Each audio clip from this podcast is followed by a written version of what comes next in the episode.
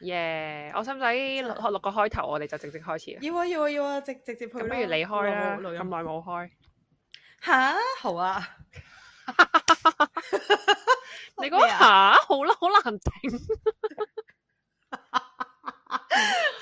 我哦有我令我有令我想打穿個冇芒故嘅衝動，你明唔 明？毛管動啊，即刻講冇啦，跟住就哦好 啦。呢啲咩咩啊？Green tea，綠茶啊！Oh my god！綠茶，好請繼綠續茶，好好好。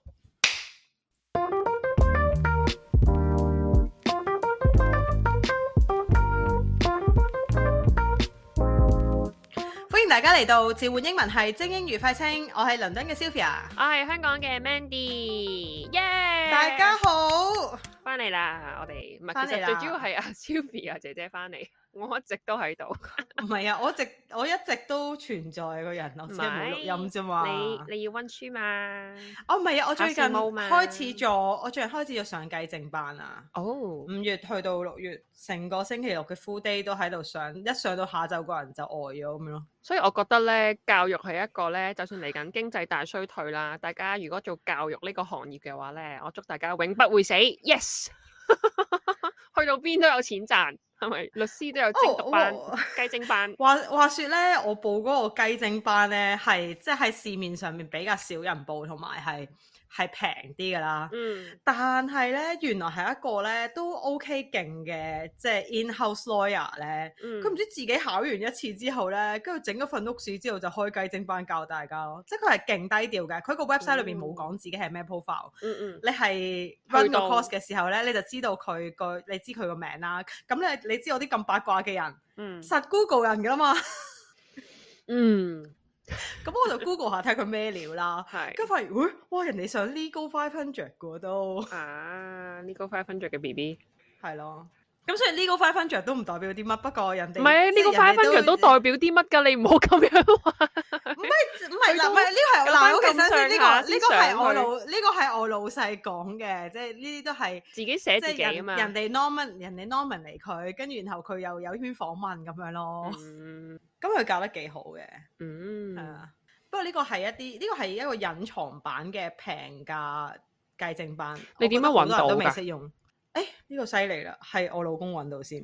哦，我老公咧最初就係佢冇佢佢冇 join 個班，因為已經遲咗啦。佢嗰陣時報嘅時候啦，咁咧佢就淨係買咗佢嗰啲 mock exam。嗯咁佢嗰啲佢哋 practicing 噶嘛，咁所以一買一份已經知道啊呢呢條友有冇料到啦。佢話：嗯咦份 mock 有料到喎、咁佢就同我講話誒，你你 at least 買晒啲 mock 嚟做啦。嗯嗯，咁、然後佢就話：如果你佢話誒，我估呢條友應該有料到嘅。如果你誒、呃、報到佢個班就報啦。於是咧，我就由四月開始咧，瘋狂 message 問嗰個人你幾時開班。我覺得佢係好煩啊！呢條友我開啦，咁唔係嘅，佢真係開，佢真係會，我我我哋一誒、呃我哋一年考四次噶嘛，SQE Two 有四嗯嗯四個 batch 嘅，咁佢真係係會考四個 batch，佢會開四個 batch，但係你唔知佢幾時開嘅，佢好神秘噶，website 又唔 announce 又唔成，因為佢、我嗯覺得係秘撈嘢嚟應該擺到明所以係係被好被撈啊。嘅，所以好神秘啊件事係，嗯，係啊，咁都俾阿阿阿阿何生揾到，勁喎！好勁啊真係。呢個係咁誒、勁呃如果如果有 quiz 誒、呃要考 SQE Two，which is 我哋知道好多 quiz 其實淨係要考一嘅啫，唔使考二。 嗯因為我我哋你你知唔知我哋有有 quiz 係係律師嚟㗎？嗯佢我知哋話話想考牌話淨係考一咯，佢哋因為嗯 exemption 唔使考二。嗯唉，我唔知啊。如果有人想考二嘅話，你 PM 我話俾你聽，究竟喺邊度報？嗯，但係而家報已經太遲啦。如果你考七月嘅話，下年啦，下年啦，即係再誒再之唔後係嗰十個月咯。如果你係十月個 batch 或者下年一月個 batch，咁都可以都可以報嘅，講得上嘅，講得上嘅。係啊恭喜大家係啊咁 SQE E Two 大嗰啲叫咩？誒，旗開得勝，冇錯，旗開得勝。呢個應該要有嗰啲誒掌聲啊，之後翻返我交通。旗開得勝。咁你點咧？今個禮拜啊，唔係呢兩個禮拜，我哋兩個禮拜冇講嘢啦。呢兩個禮拜就唔唔知有啲雪一聲就過咗，即係我都你冇個頭淺色咗咯。係咯，我個頭終於俾大家俾你睇到我有有食咯，即係上次我染完我翻嚟，覺得你係唔覺襯得㗎嘛淺色頭髮㗎，哦係啦，你不如姐染佢唔係翻真深係似，你染你要見真人啊！你見真人你就知佢唔係真係咁淺，佢係真係唔呢係一咯你呢一下速呢 OK，一 so 速我而家我一見到你個頭，好想唱《油尖旺禁舞令》哦咩嚟㗎？咩歌嚟㗎？呢個嚇你唔識《油尖旺禁舞令》，真你係真係好打 極有限。誒、呃首先咧，誒、本人我唔連登啦，其次我又唔會無端端去 Google 人啦，唔係啊，我對呢個首世界歌係冇足夠嘅 Serrini 好奇心㗎。咪啊 s e r e n i 嘅歌嚟㗎，《油唔尖旺識 禁舞令》。啊，我都話你唔做咩識變到禁舞令啊？唔係真係咁毛啊！我同佢講我個底色係嗰啲朱古力啡色，但我想速嗰啲佢呢個你如果真係到時真人睇咧，佢呢個唔係金，其實佢已經變有啲誒、呃灰啊 ash 㗎，佢係灰色嚟㗎。但係我唔知鏡頭底下點樣咁。不如你唔好狡辯啦，其實灰色甩咗會變金色㗎。 好啦，anyway，我琴日走咗去再 trim 咗一 trim 啦，因為誒、呃要收一收個髮尾咁樣。你染翻深色佢啊。冇好啊，冇未染啊，未染。我收一收唔髮該，尾，你我都同有我問你同佢我你同我染翻深色佢。唔真係， 我喺嗰度坐咗五五個鐘，我理得你同我講襯唔襯，我唔唔唔得，我而家仲要誒、呃、堅持多一陣先。我中其實我係中意呢個嘅喎，I like it、雖然你你唔中意，但係嗯，我中意就得啦。嗯日日望到佢嗰個係我，又唔係你，係咪先？你有雖冇然諗下？你有冇諗下嗯隔離啲人嘅感受？隔離冇人話過個頭唔好睇？ 佢費事你你個頭。 誒、都係嘅，我諗大家都埋頭苦講。喂，我今個禮拜有啲好好笑嘅嘢同你分享。請講。誒兩單嘢都同，嗯，可以話同啲 scam 有關嘅。誒係啦，咁啊唔係唔係我嘅事，誒、都都唔完全係我嘅事啦。嗱，第一單係關我老公事嘅，係我得到佢嘅 permission 同大家分享，因為太好笑啦。係咁佢有一日咧就同老細温温啦，咁啊開面誒温温傾咗一個鐘咁樣啦。嗯嗯跟住佢有時咧，佢開完會傾同傾完開完會之後，佢會出嚟同我傾下偈，然後覺得要排解下咁樣講嘢。嗯跟住佢就話啊，我頭先同老細温温啊，啊温温嘅過程裏邊咧，老細咧神神秘秘咁同我講嘛，問我誒、你有冇收到一個 email 啊？嗯嗯咁跟住佢就話我冇喎，冇收到嗯喎咁樣啦。咁跟住跟住佢就佢同我講話呢單嘢好古怪啦，唔知咩 email 係咪有咁樣啊啦另一個同事爭人錢，然 後唔係唔係唔係唔係唔係，跟住咧佢咧 佢咧轉個頭咧，唔知五五點幾六點啊五點幾去 check email 嘅時候咧，啊又有就得收封到一個收到一真係收到一個誒、呃 email，佢覺得好 suspicious，係跟住咧佢就走嚟同我講：哇！我知道老細誒講乜嘢啦，哇！嗯而家咁犀利嘅，我哋公司有嗰啲誒 phishing exercise。嗯即係誒誒做到哇好古怪，又唔喺公司 email send 出嚟，然後又又啲內容又好古怪，又有又講話有 award 又有錢咁樣，係又話有 call for action 喎，仲唔係 phishing email？我即刻撳咗 report 啊咁樣啦，嚇，佢就覺得自己好聰明咁佢又覺得啦，自己好叻叻啦，呢個係係啊 phishing exercise 啦。但其實點係真知呢嗯係一個 phishing email 嚟嘅，而唔係一個 exercise 嚟嘅。唔係。 OK，點知咧兩日之後咧，佢哋開 team meeting 嘅時候咧，咁佢即係老細就講起呢樣嘢咧，就話嚇就話原來佢 nominate 咗我老公咧，就攞呢、個誒 outstanding employee award，而嗰個 award 係有錢 嘅。嗰、個嗰、個係一個 award 嘅 notification，跟住佢佢見到 report 咗，佢 report 咗，嗯 佢話佢話真係佢話真係佢話睇落去好 suspicious 咯，因為佢唔知邊度 send，即係佢總之唔知邊個 department send 出嚟個 email 又唔係平時 email 啦。嗯嗯跟住又有 call for action 嘅字眼，又有嗯錢喎、係住有冇叫你俾 bank details 啊？唔係叫你撳條 link 咁樣啦，總之 OK 係，跟住我就 佢就覺得仲唔係我 report 佢先咁 咯。我仲唔聰明耶，讚我跟住然後佢發現咗之後咧，佢就走嚟同我講，佢就話：唉死啦！我點樣同我老闆講？ 我 report 咗佢你啲咩？但係唔係可以 re re re re recall 翻嘅咩？即係可以撳唔得翻 Outlook 㗎你，phishing 唔得㗎。如果你 phishing report 咗，成個係去咗唔知邊個耳度空間㗎會。咁你咪要啊揾 IT retrieve 翻出嚟咯。其實都唔唔使嘅，即係佢佢即係通知佢會有有獎啫，我諗係唔會影響佢個 eligibility 嘅。我希估 望 啦，我怕到時係，咦條友咁嘅，我都係唔俾佢啦。但係真係好好笑咯，即係佢係誒非常之有 cyber security 嘅 awareness，呢個係好嗯出色嘅同事。嗯，冇錯，同埋佢亦都有嗰種、呃、commitment 同埋責任感，佢會將佢 report 嘅，而唔係就咁啊 delete 嘅。OK，咁佢值得再攞一次呢個獎咯。因為我通常咧，我會直接 delete 咯， 啊係啊，應該要 report 嘅啫呢啲。我直接 delete，唔好煩我。咁跟住，跟住喺誒呢件事嘅發生前後咧，就有第二單嘢啦。啊，咁第二單嘢咧就係、我有個同事仔啦，就無啦啦，即係佢都好耐都唔 message 我嘅，無啦啦就誒、message 我，就話佢就話我咧喺一個英國嘅二手網站嗰度睇中咗件衫，嗯，但係嗰個人咧好似當我係 scammer 咁，然後唔賣俾我啊。我本身咧同佢講話，叫佢寄嚟香港啦，跟住佢啊就話唔 ship international，即係你當嗰個 website 好似 Carousell 嗰啲咁 OK 嘅 website 啊啦。係咁佢就係話英國嘅佢又英國嘅英國嘅係啦。佢話：唉，佢又唔 ship international 喎。跟住後來咧，我又揾咗第二個揾咗第二個誒嗰啲轉運倉嘅地址俾佢啦。跟住佢又嗯已經唔睬我啦，已讀不回啦。跟住講到呢度，我心諗關我咩事啊？嗯跟住我講啦，跟住佢就話：誒、可唔可以佢就話你試下用 account 你個 account 去？跟住佢就話， reach 佢就話，佢就話，誒、我而家想，誒、我想你幫我個忙啊，嚇，你可唔可以咧幫我買嗰件衫，然後我俾翻錢你？嗯，跟住我話，Now I feel like it's a It's scam scam，to me，係啊係你係咪 scam 緊我啊？咁樣係咯咯，，唔係你跟住佢，俾咗錢先，我幫你買。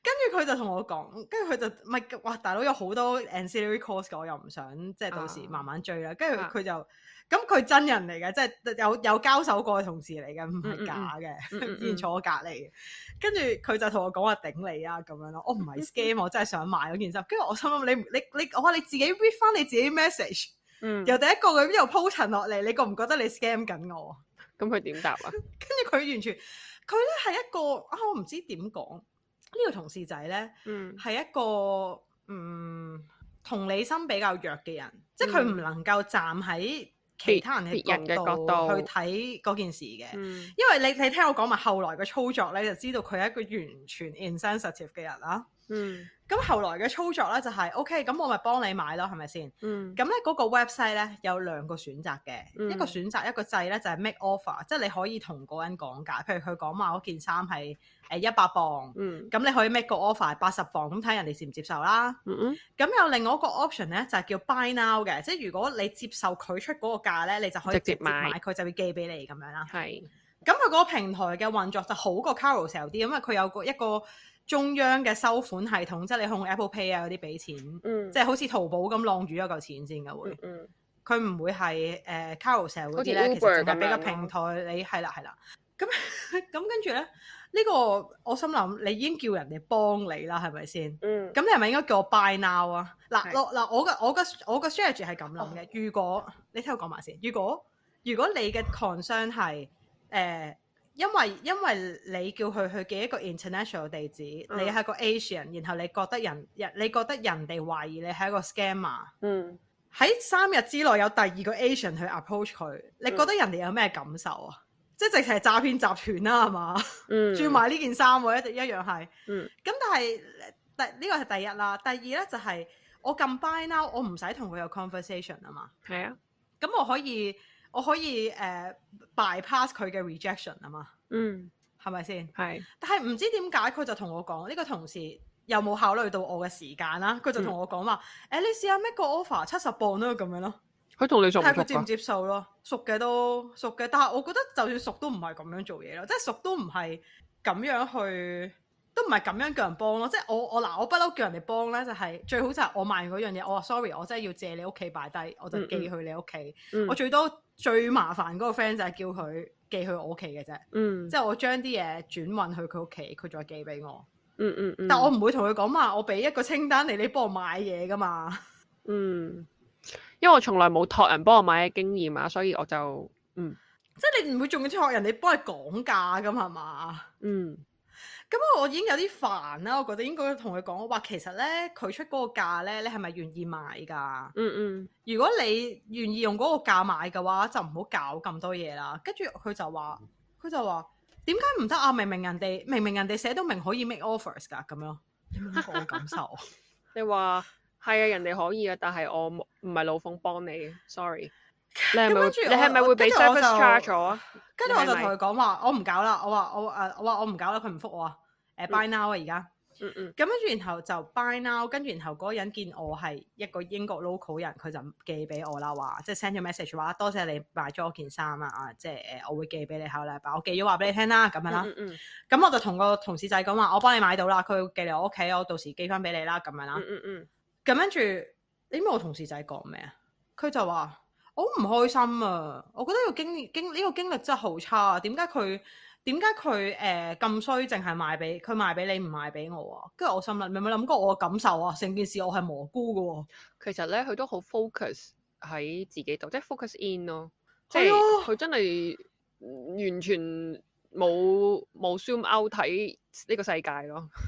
跟住我個中間咧，佢又係咁講嘛。其實啊佢個人咧係一個，因為佢係一個好 focus in 嘅人啦。嗯哼佢平時講嘢咧都係好扯嘅，即係佢都，嗯我覺得佢其實佢扯親個賣家，我覺得係。嗯咁我就佢搶佢佢搶個埋誒，佢中間有過程係搶我啦，係咁問我個，我見到佢 online 啊，佢有冇覆你嘢啊？吓我見到佢 online，你有冇覆係啊？佢有冇覆你啊？佢我佢 online 喎、誒你而家 message 佢，跟住我就覺得嚇、啊大佬我都有嘢做㗎，你我唔係幫你買衫咯，好唔好？我又冇我又冇諗住收你 service charge，你又冇 offer 俾我啦，當然係。咪就係跟住我就覺得好古怪啦呢件事。啊跟住我有個位，我真係同佢講阿仔，阿仔你個人都幾 insensitive 㗎喎。吓我話你有冇諗過佢嘅感受啊？即係我話其實我話其實如果你嘅 outcome 就係想買到件衫嘅話，嗯其實你唔應該 invite 咁多嘅呃 conversation 咯。嗯嗯跟住佢就話佢聽誒唔明點嘅同咧誒佢話點同咧佢聽唔佢明嘅個誒佢佢就聽唔明咯。佢就話佢唔咁明佢嘅同我傾嘅時候，佢覺得我係 scam 啫嘛，你係一個另外一個人啊嘛，點解誒點解佢會覺得你係 scam 啊？唔會唔會，一定唔會咁樣咯。我覺得你好好人啊，你真係好好人。我而家有誒呃而家有九十磅嘅錢 at risk 啊。你係一個好人啊，Sylvia 姐姐，我唔會再幫佢噶啦，係衰人。係啊，你係一個好好嘅人。雖然我覺得我都係，通常我都會俾佢咁樣搶咗一次之後，我就會唔理嘅。即係我唔知，唔係我我成日都覺得係舉手之勞啫，幫你買係啲做到嘢就但係做咯但係唔好咁過分咯。即係我試過有一次又係又係有另外，我唔知呢啲係嗰啲九十後零零後通病定係乜嘢？Sorry，我又啊我唔想撩撩起個世代之我係爭，九十後㗎，但係真係又所以小心啲可講能零嘢零啊。後啊嘛，唔知收十年嗰啲係咪零零啊啦已經？收十年係咪零零啊？我唔識數喎，你自己計咯。都唔係喎，你都係九九尾，十都係係咪九，唔都係係唔係2000都係九，啊唔係啊，未未未未都係九尾啫，九尾。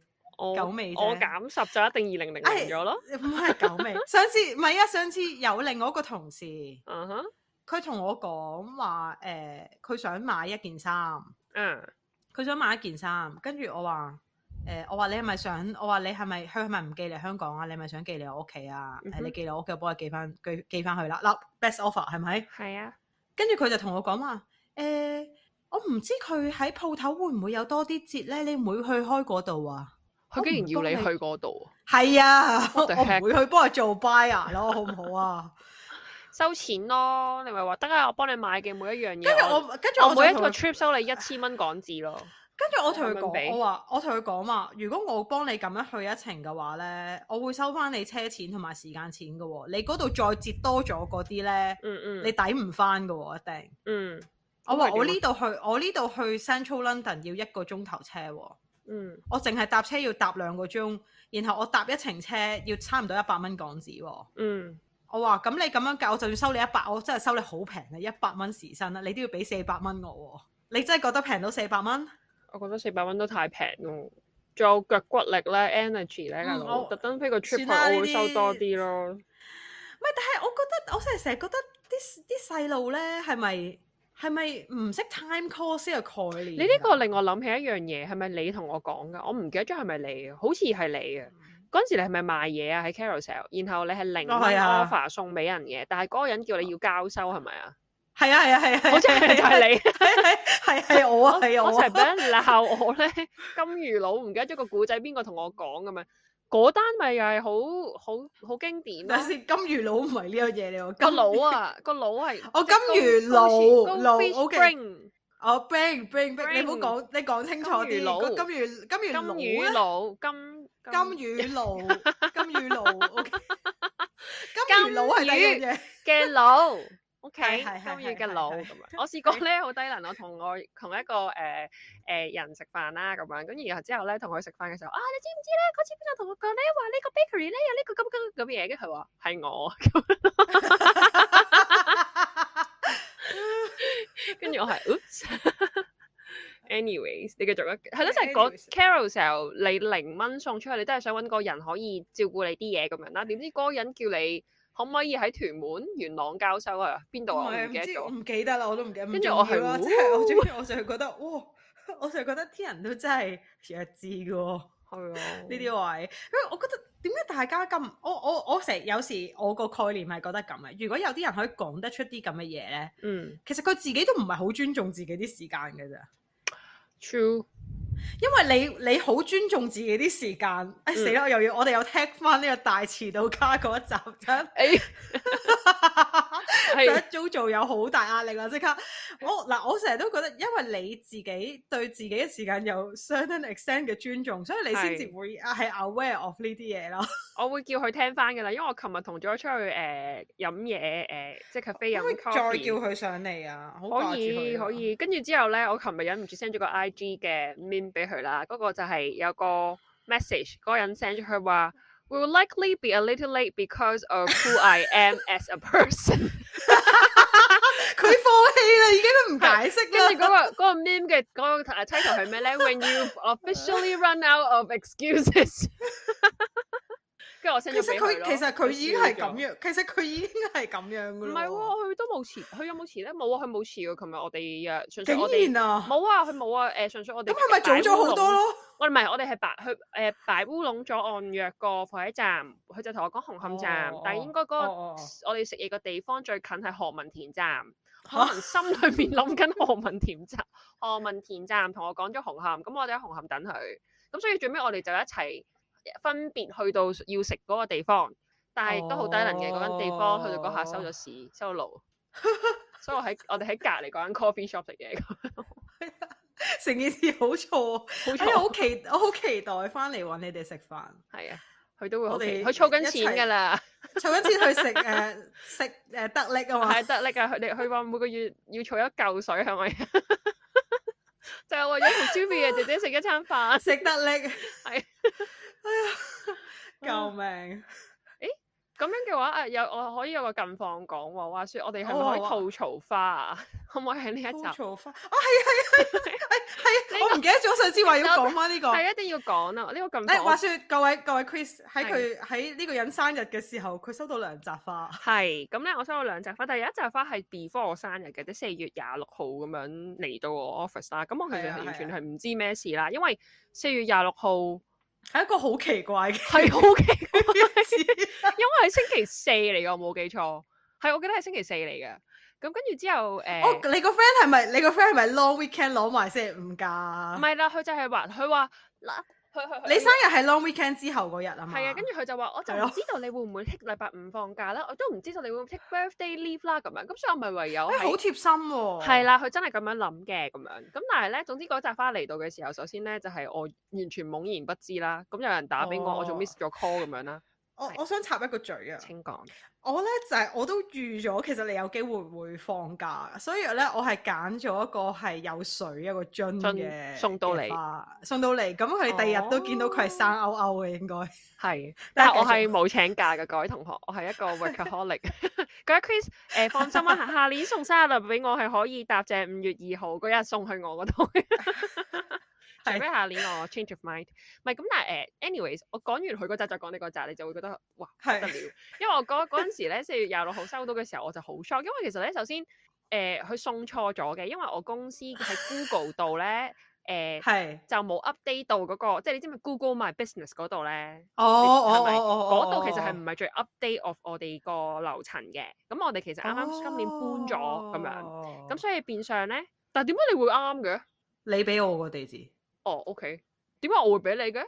呃、聖誕禮物，哦，OK，好，anyways， 但係我唔知你嗰個係咪都 update，因為我諗住 surprise 你 update 啊，所以我我俾你又嗰個係我 update，又但係我都個係我個朋信友信你俾我個地址啦。係我個咁朋友就揀咗 Google My Business 嗰、個版本啦，咁樣咁所以就係同一棟樓，但係另一層咁樣，咁所以個係嗰日送送俾送花嘅姨姨咧就要打俾我咁樣，咁我就佢就話誒唔好意思啊，我想揾啊 Mandy 啊咁樣啦，跟住誒我我喺邊一層樓喎，我唔見你哋公司個牌嘅咁樣啦，跟住我就誒我哋唔喺嗰層喎，我話但係你係邊位啊？你即係你咩事啊？咁樣啦， 即係請問有咩可以係幫到你？佢話冇啊，我有扎花要送俾你，跟住我就諗送花咁樣，咁然之後咧。其實我心裏面係有一個淆底嘅，我只可以講翻個故仔俾你聽，因為我係怕係另一個人咁樣啦。But anyways，咁然後之後咧，總之是想誰帶佢告訴你，OK，跟住 跟住送到上嚟嘅時候咧，我個心係嗯咁樣嘅， 即係你睇過佢嗰扎花嗰張相噶嘛，係咪？我係嗯跟住我就喺度諗，有可能送花俾我嘅人咧係包括你，但我點解嗰下係第一剔除咗你咧？我係諗。你覺得唔夠靚？以你嘅品味，你係送唔出一扎咁樣嘅花俾我。哇，好 mean 啊，好 mean！真係，好我覺得以你嘅以你，我覺得如果你送得出送得出咁樣嘅花俾我嘅話，你會喺我心裏面花藝同埋藝藝術同埋即刻美感減二百。冇錯咁樣。但係以我對你嘅認識，係唔可能送得出一手咯，係冇可能咁樣。咁跟住，因係為其實我哋可以形容俾 Chris 聽嘅，就係、誒，佢、係一個用淺粉紅色、淺 beige 色花紙包底，然後咧佢就有好多好多嘅綠葉，我都唔知嗰啲咩葉。佢話唔係尤加利，佢本身佢想要尤加利葉，但係你用唔咗係另一尤隻加葉。利咩？等我睇翻嗰張相先。用咗另一隻尤加利嚟㗎，但係佢個佢個葉係海量嘅，然後中間就係有白玫瑰。咁其實咧，我個第一下望到嘅時候，我就咦咁樣啦。然後之後我就再睇下邊個嘅咧，因為我啲同事咧，我老闆咧，即係嗰啲英國哦，唔係喎，真係唔係尤加利嚟㗎。真係佢話咩如果我咩 friend 話係葉嚟想㗎要尤加利葉嘅咁樣，but anyways，咁啲英國佬就已經嗰啲樣係咁，嗯咩邊個㗎？邊個俾你㗎？嚇咁樣啦，你係咪仲啊唔係，我都我都中意用呢隻葉嘅插花，但係但係呢隻咧葉我唔唔會，好我唔會用，好唔係 OK 嘅，但唔會多啊佢用個咁多，唔會用量咁多，佢個太多啦量太多，你知唔知我最尾白插翻落花樽咧？我好在自己 office 有個花樽啦，我係抌咗四分三啊一嗰啲咯。半， 我等太多葉了。係，我陣間可以 send 翻，我覺得我自但己係個佢個玫瑰係，但係嗱，佢係佢白個玫瑰玫咧瑰係有，嚟嘅佢係有兩款玫瑰嘅，一款係我哋平時平時嗰啲嗰啲玫瑰啦，有一啊款係 garden rose 嚟嘅，即係好似一個好似啊好似一嚿廁紙咁，我會形容為，哦，即係係 garden rose 個形樣係有啲似廁紙。係佢有兩款玫瑰嘅，係係啊。我睇緊張相。唔係，但係張嗱張卡係 sweet 嘅，咁但係咧張卡冇署名啦，所以就變相我唔知道係邊一個啦咁樣哇，唔係喎，睇翻你個你識你 cap 圖嗰張咧，嚇。佢真係勁多菜喺度咯係。啊，係好似一束菜，然後中間抌咗啲紙巾落去，你覺唔覺？跟住我係收到花開心，但係收到一扎咁嘅花，我係覺得即係我其實實嗱，我想我真係要講奉嗱，sorry，我真係要奉勸啲花店，我真係想講，如果你其實佢都唔少嘅，一二三四五六七八九十，佢有十支玫瑰嘅。係如果你係十支玫瑰嘅話，你整細扎啲啦，即係我 Yes 寧願你整細扎啲，你嗰個葉唔好唔好 Yes 夾硬整咁大扎啦，菜嚟嘅嗰扎。真係好傷心，因為其實我嗰下嗱呢度我個面出嚟啦，就係、我覺得你送一扎花俾我，但係一扎唔靚嘅花，我都覺得好鬼冇面。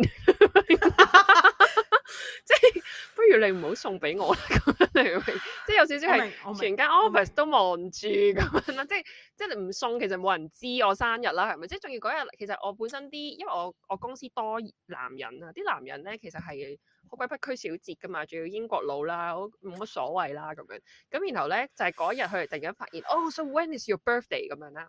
咁誒、呃、變相就誒、呃有即係之後佢哋有朋友慶祝生日嘅喺正日嗰一日咁樣。係係。咁但係係 anyways，收到嗰扎花嘅時候，其實我第一時間咧，我就諗咗一諗，有邊個人會諗住送花俾我咧？咁樣，其實我嗰下心裏邊驚咗一下嘅，因為我有啲驚咗一下，就係我唔知係咪一個 candidate 俾我嘅。咁但係如果一個 candidate send 啲咁核突嘅花俾我嘅話咧，我就會覺得嗯呢條友真係唔能夠啦咁樣啦。But anyways，呢個係 another story，我之後再話你聽啦。咁但係咧。最尾我就發現係我另一個誒、呃女仔 friend，其實佢生日我都有送花俾佢，但係我諗我個 taste 真係好太多啦。咁佢後尾咧就 send 翻佢嘅佢嘅意想圖俾我啦。咁 OK，我 appreciate 佢意想圖中嗰束花佢咯。啲意想圖係 OK 嘅，但係唔係真係送到嚟嘅嗰一束。咁但係因為佢真係咧，佢係話佢睇到嗰隻花嘅真實圖嘅時候，佢都好嬲，好 upset 啦。咁佢就但係又唔即係佢又唔會鬧人嘅，咁唔會話哎誒，我不如人我形容下嗰張意想圖係點好啦好，因為好佢嗰扎佢佢嗰 set 咧，佢佢嗰集係白玫瑰嚟嘅。嗯咁啊、首先白玫瑰同埋佢嗰啲菜嘅比例係好好多啦，嗯，就係主啲要係菜花，好 少人係哋唔菜係啦。菜，人啊哋係尤加利葉添咯。油加利葉啦，佢都唔止油加利，可能佢有兩款油加利葉嚟㗎。咁跟住咧，佢嗰個花字咧，其實係偏白色嘅， 即係嗯佢佢實啊 Mandy 實際收嗰集咧就係香檳，beige 好 beige 嘅，係啊係啊，錯晒，係白色嘅，即係同嗰個玫瑰同通啦。有個絲帶咧係黑色白色嘅，係。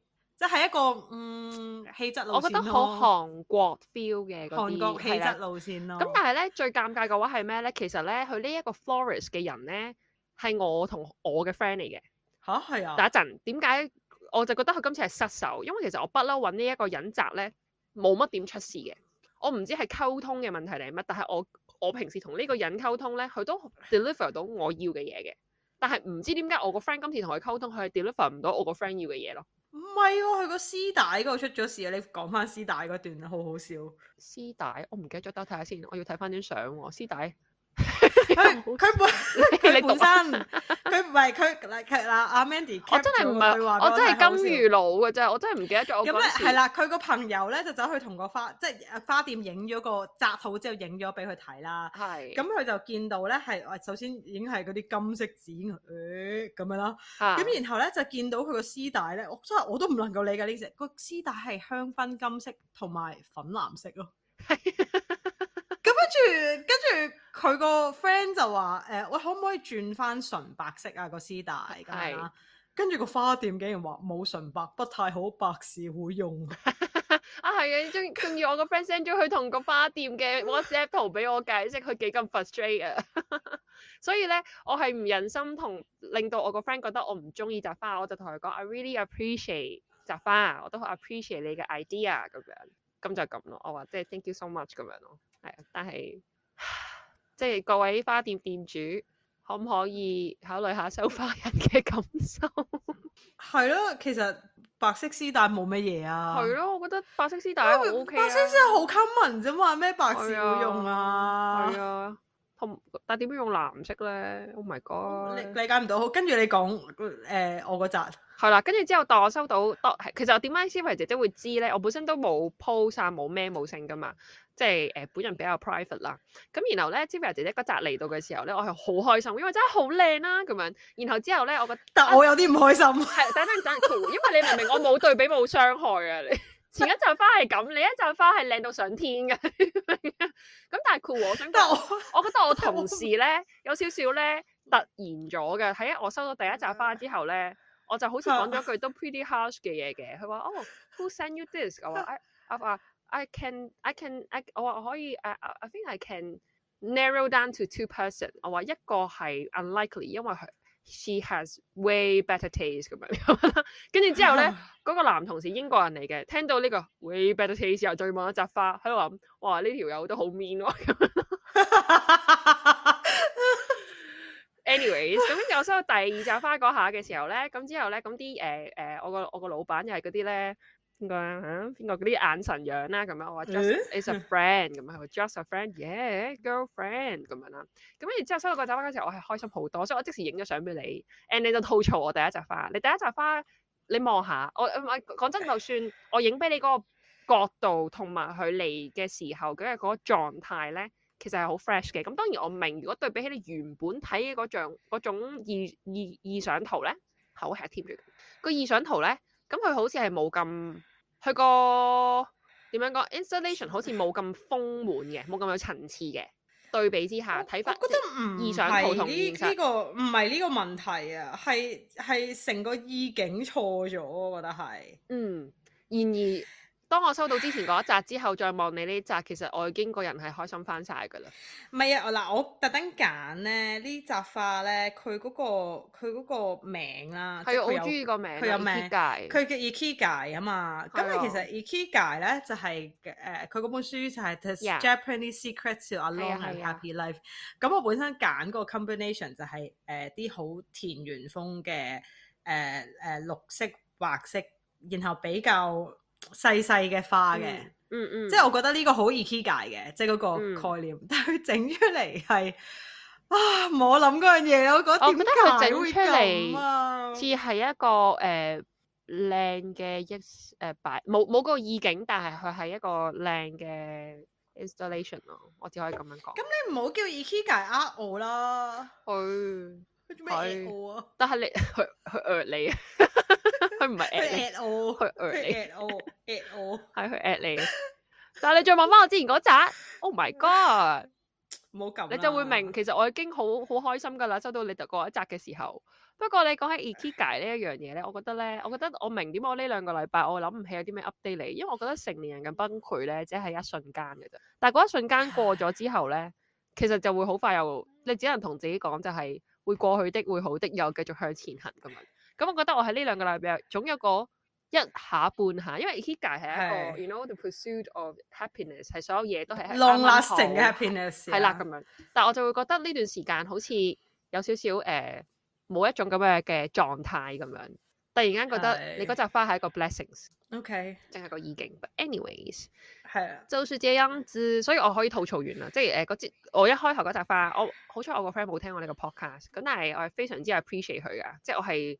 多謝到不得了，希望佢唔好唔開心咁樣啦。咁佢就話啊，最如果好彩你話你中意啫咁樣啦， 跟住我就嗯係，跟住佢就話我本身係好 upset 嘅，look，跟住佢就俾一堆佢啲 WhatsApp 我咁樣，咁我就不覺過得唉哦我好我啦，嗯買花咧都係經驗好差嘅，即係係好容易失手嘅，即係有啲有啲花店佢 post 出嚟啲相都好出名嘅啲花店，嗯，post 出嚟都好靚下啦，跟住嗯嗯然後我送到嚟啊嘅我話俾時候佢聽我要乜嘢，唔係嗰件事咯，完全係啊，即係。我唔知點樣同啲，啊我真係唔知點樣同啲花藝師溝通，因為我不嬲，我幫人整咧，嗯即係有啲 friend 都叫我幫佢整嘅，嗯我就會同佢講話嗰日花啊嗰日花墟有咩新鮮話俾你聽啊。嗯嗯，你話俾嗯我聽你要咩卡通啊咯，我唔我唔會我唔會話俾佢聽我有咩花，因為嗯唔知嗰日係咩靚啊我通常同花藝師溝通咧，我係講俾佢聽，我同呢個朋友嘅關係啦，我對呢個朋友嘅了解啦，點解我想送呢一扎花俾佢啦，我想俾到嘅嗰種感覺係咩啦，你可唔可以俾嘅。誒、啲你同我 proposal 我講，啊？誒咁你同我樣咯講呢啲，我又會 get 到喎。但係我咧話你可唔可以俾幾個次次咧 proposal 我啊同個？次次我同個花藝師講，譬如啊，我中意誒 vintage 啲嘅 vibe 啊，我想要誒呢啲色咁樣啦。跟住總之嗯件事就係、錯嘅，即係佢唔知點解就會出唔到個 vibe 咯。即係佢明明其他做到嘅喎。嗯，係咁你咯有冇俾話啊？就係呢一張相咁樣嗰種，啊即係類近啦咁樣啊咯。誒、呃但係我覺得佢哋最麻煩嘅地方就係、誒、我中意張相個 vibe，但係其實佢可能誒、呃可能嗰隻花好 seasonal，佢唔話俾我聽，又或者嗯嗰隻花係誒、呃可能好貴好多，佢又唔話俾我聽，其實你要最少要咁嘅錢先可以做到呢樣嘢，哦，咁我嗰個都會嘅，係咯係。咁我就覺得，唉，好啦，真係做做花藝真係好難做，係所以啊我就到而家都冇諗住話開開店定點，係啊，但我揾到，我覺得揾到好嘅溝通到嘅又好難咯。即係真心 真心崩潰，我每次買都好崩潰。 Anyways，就係咁啦，呢 Anyway 個就係誒我嘅近況。雖然我哋 up 啲近況 up 咗八個字喎，係咯，其實你係咪可以剪兩集啊？咁可可以以我哋繼續 update 咯，然後我哋兩集啦。其實我哋係咯， 繼續 update 又冇咩 update 啦，完 啦 update。哦咁我哋呢個就為到此為止。 唔係啊，我哋入正題啦，不如睇好下好你好到時剪上下集啦，睇你好好好好好好。誒咁誒，今集嘅主題咧就係、啊，我 set 咗個題叫做走啊走啊走，你知唔知點解啊？ 唔知唔知，點最近有條片咧好紅咧，就喺花園裏面哇！解你可以哇哇考試都可以 咁我咁不嬲 on 都話 trend，考但係 我一直我都不嬲咁都話 on 考 trend。試，唔係唔係唔係，通常啲人考試唔想讀書嘅時候就會睇大量無聊資訊 O K，啊！啲有條片紅係咗，即係大陸嘅片，就有個好靚嘅幼稚園老師就唱係咗首歌，就喺花園裏邊歪啊歪啊話，小小的種子種出小小的花，跟住大大的種你可唔子可以種真係出大大唱啊的花。我唔要，我聽唔明我諗你講住睇下，咩我諗住睇下誒，即係到時咧出個 post 嘅時候 tag 誒哇啊哇啊哇，睇下會唔會有多啲流 量。係啦，咁我哋今集就叫走啊走走啊啊走酒，，OK。個酒係係啦誒飲酒嘅酒啊，各位 Chris。飲酒飲係酒咁，但係我哋有個係啦 disclaimer 先，我哋係一個追求健康生活上誒、呃生活狀態嘅一個誒 podcast 啦。係我哋唔鼓勵，亦都唔建議人咧對於酒有任何咧酗酒啊，同埋酒係解決唔到任何問題㗎。咁所以咧，大家係同埋飲咗咗酒之後，千祈唔好揸車啊！係啊，同埋飲咗酒之後唔好亂性啊，知唔知？要安全啦、同埋就係最重要就係飲咗酒之後，誒唔好誒最近好似話聽聞誒、多咗好多呃錢喎，即係唔好俾人滴咗你去 ATM 度啊，然後望住你撳咁容錢易嘅咩？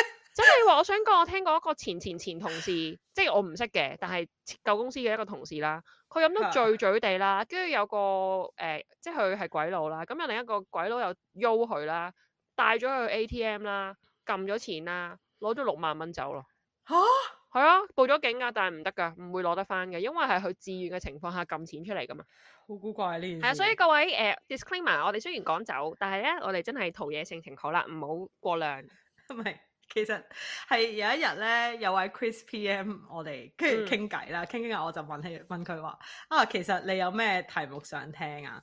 跟住佢就問話啊，可唔可以？我哋之前唔係做零食大比拼嗯嘅，嗯，跟住佢就話，不如你你可唔可以做一集誒、呃、講酒啊？即係 講下英國香港嘅酒大比拼。跟住我就同佢講話嚇，英國啲人啲酒當水飲嘅，冇味道可言嘅喎。係啊。咁好難，我好難，即係好難做大比拼喎呢件事。但係我覺得我哋可以誒、呃、generically 講下酒，因為我哋兩個都飲嘅，其實係，我係啦諗同哦咁你我有嘅哋方向唔一樣嘅。係啦。所以我一開始第一條問題就係想講，究竟我哋係有幾經常飲酒，同埋我哋係點飲法先？ OK，你先我先，你你先我先，啦，我先好。你我幾經常咧就，我諗我通常飲都只會係星期五 Happy Hour 飲嘅，我唔咁信而你，真係 真係喎。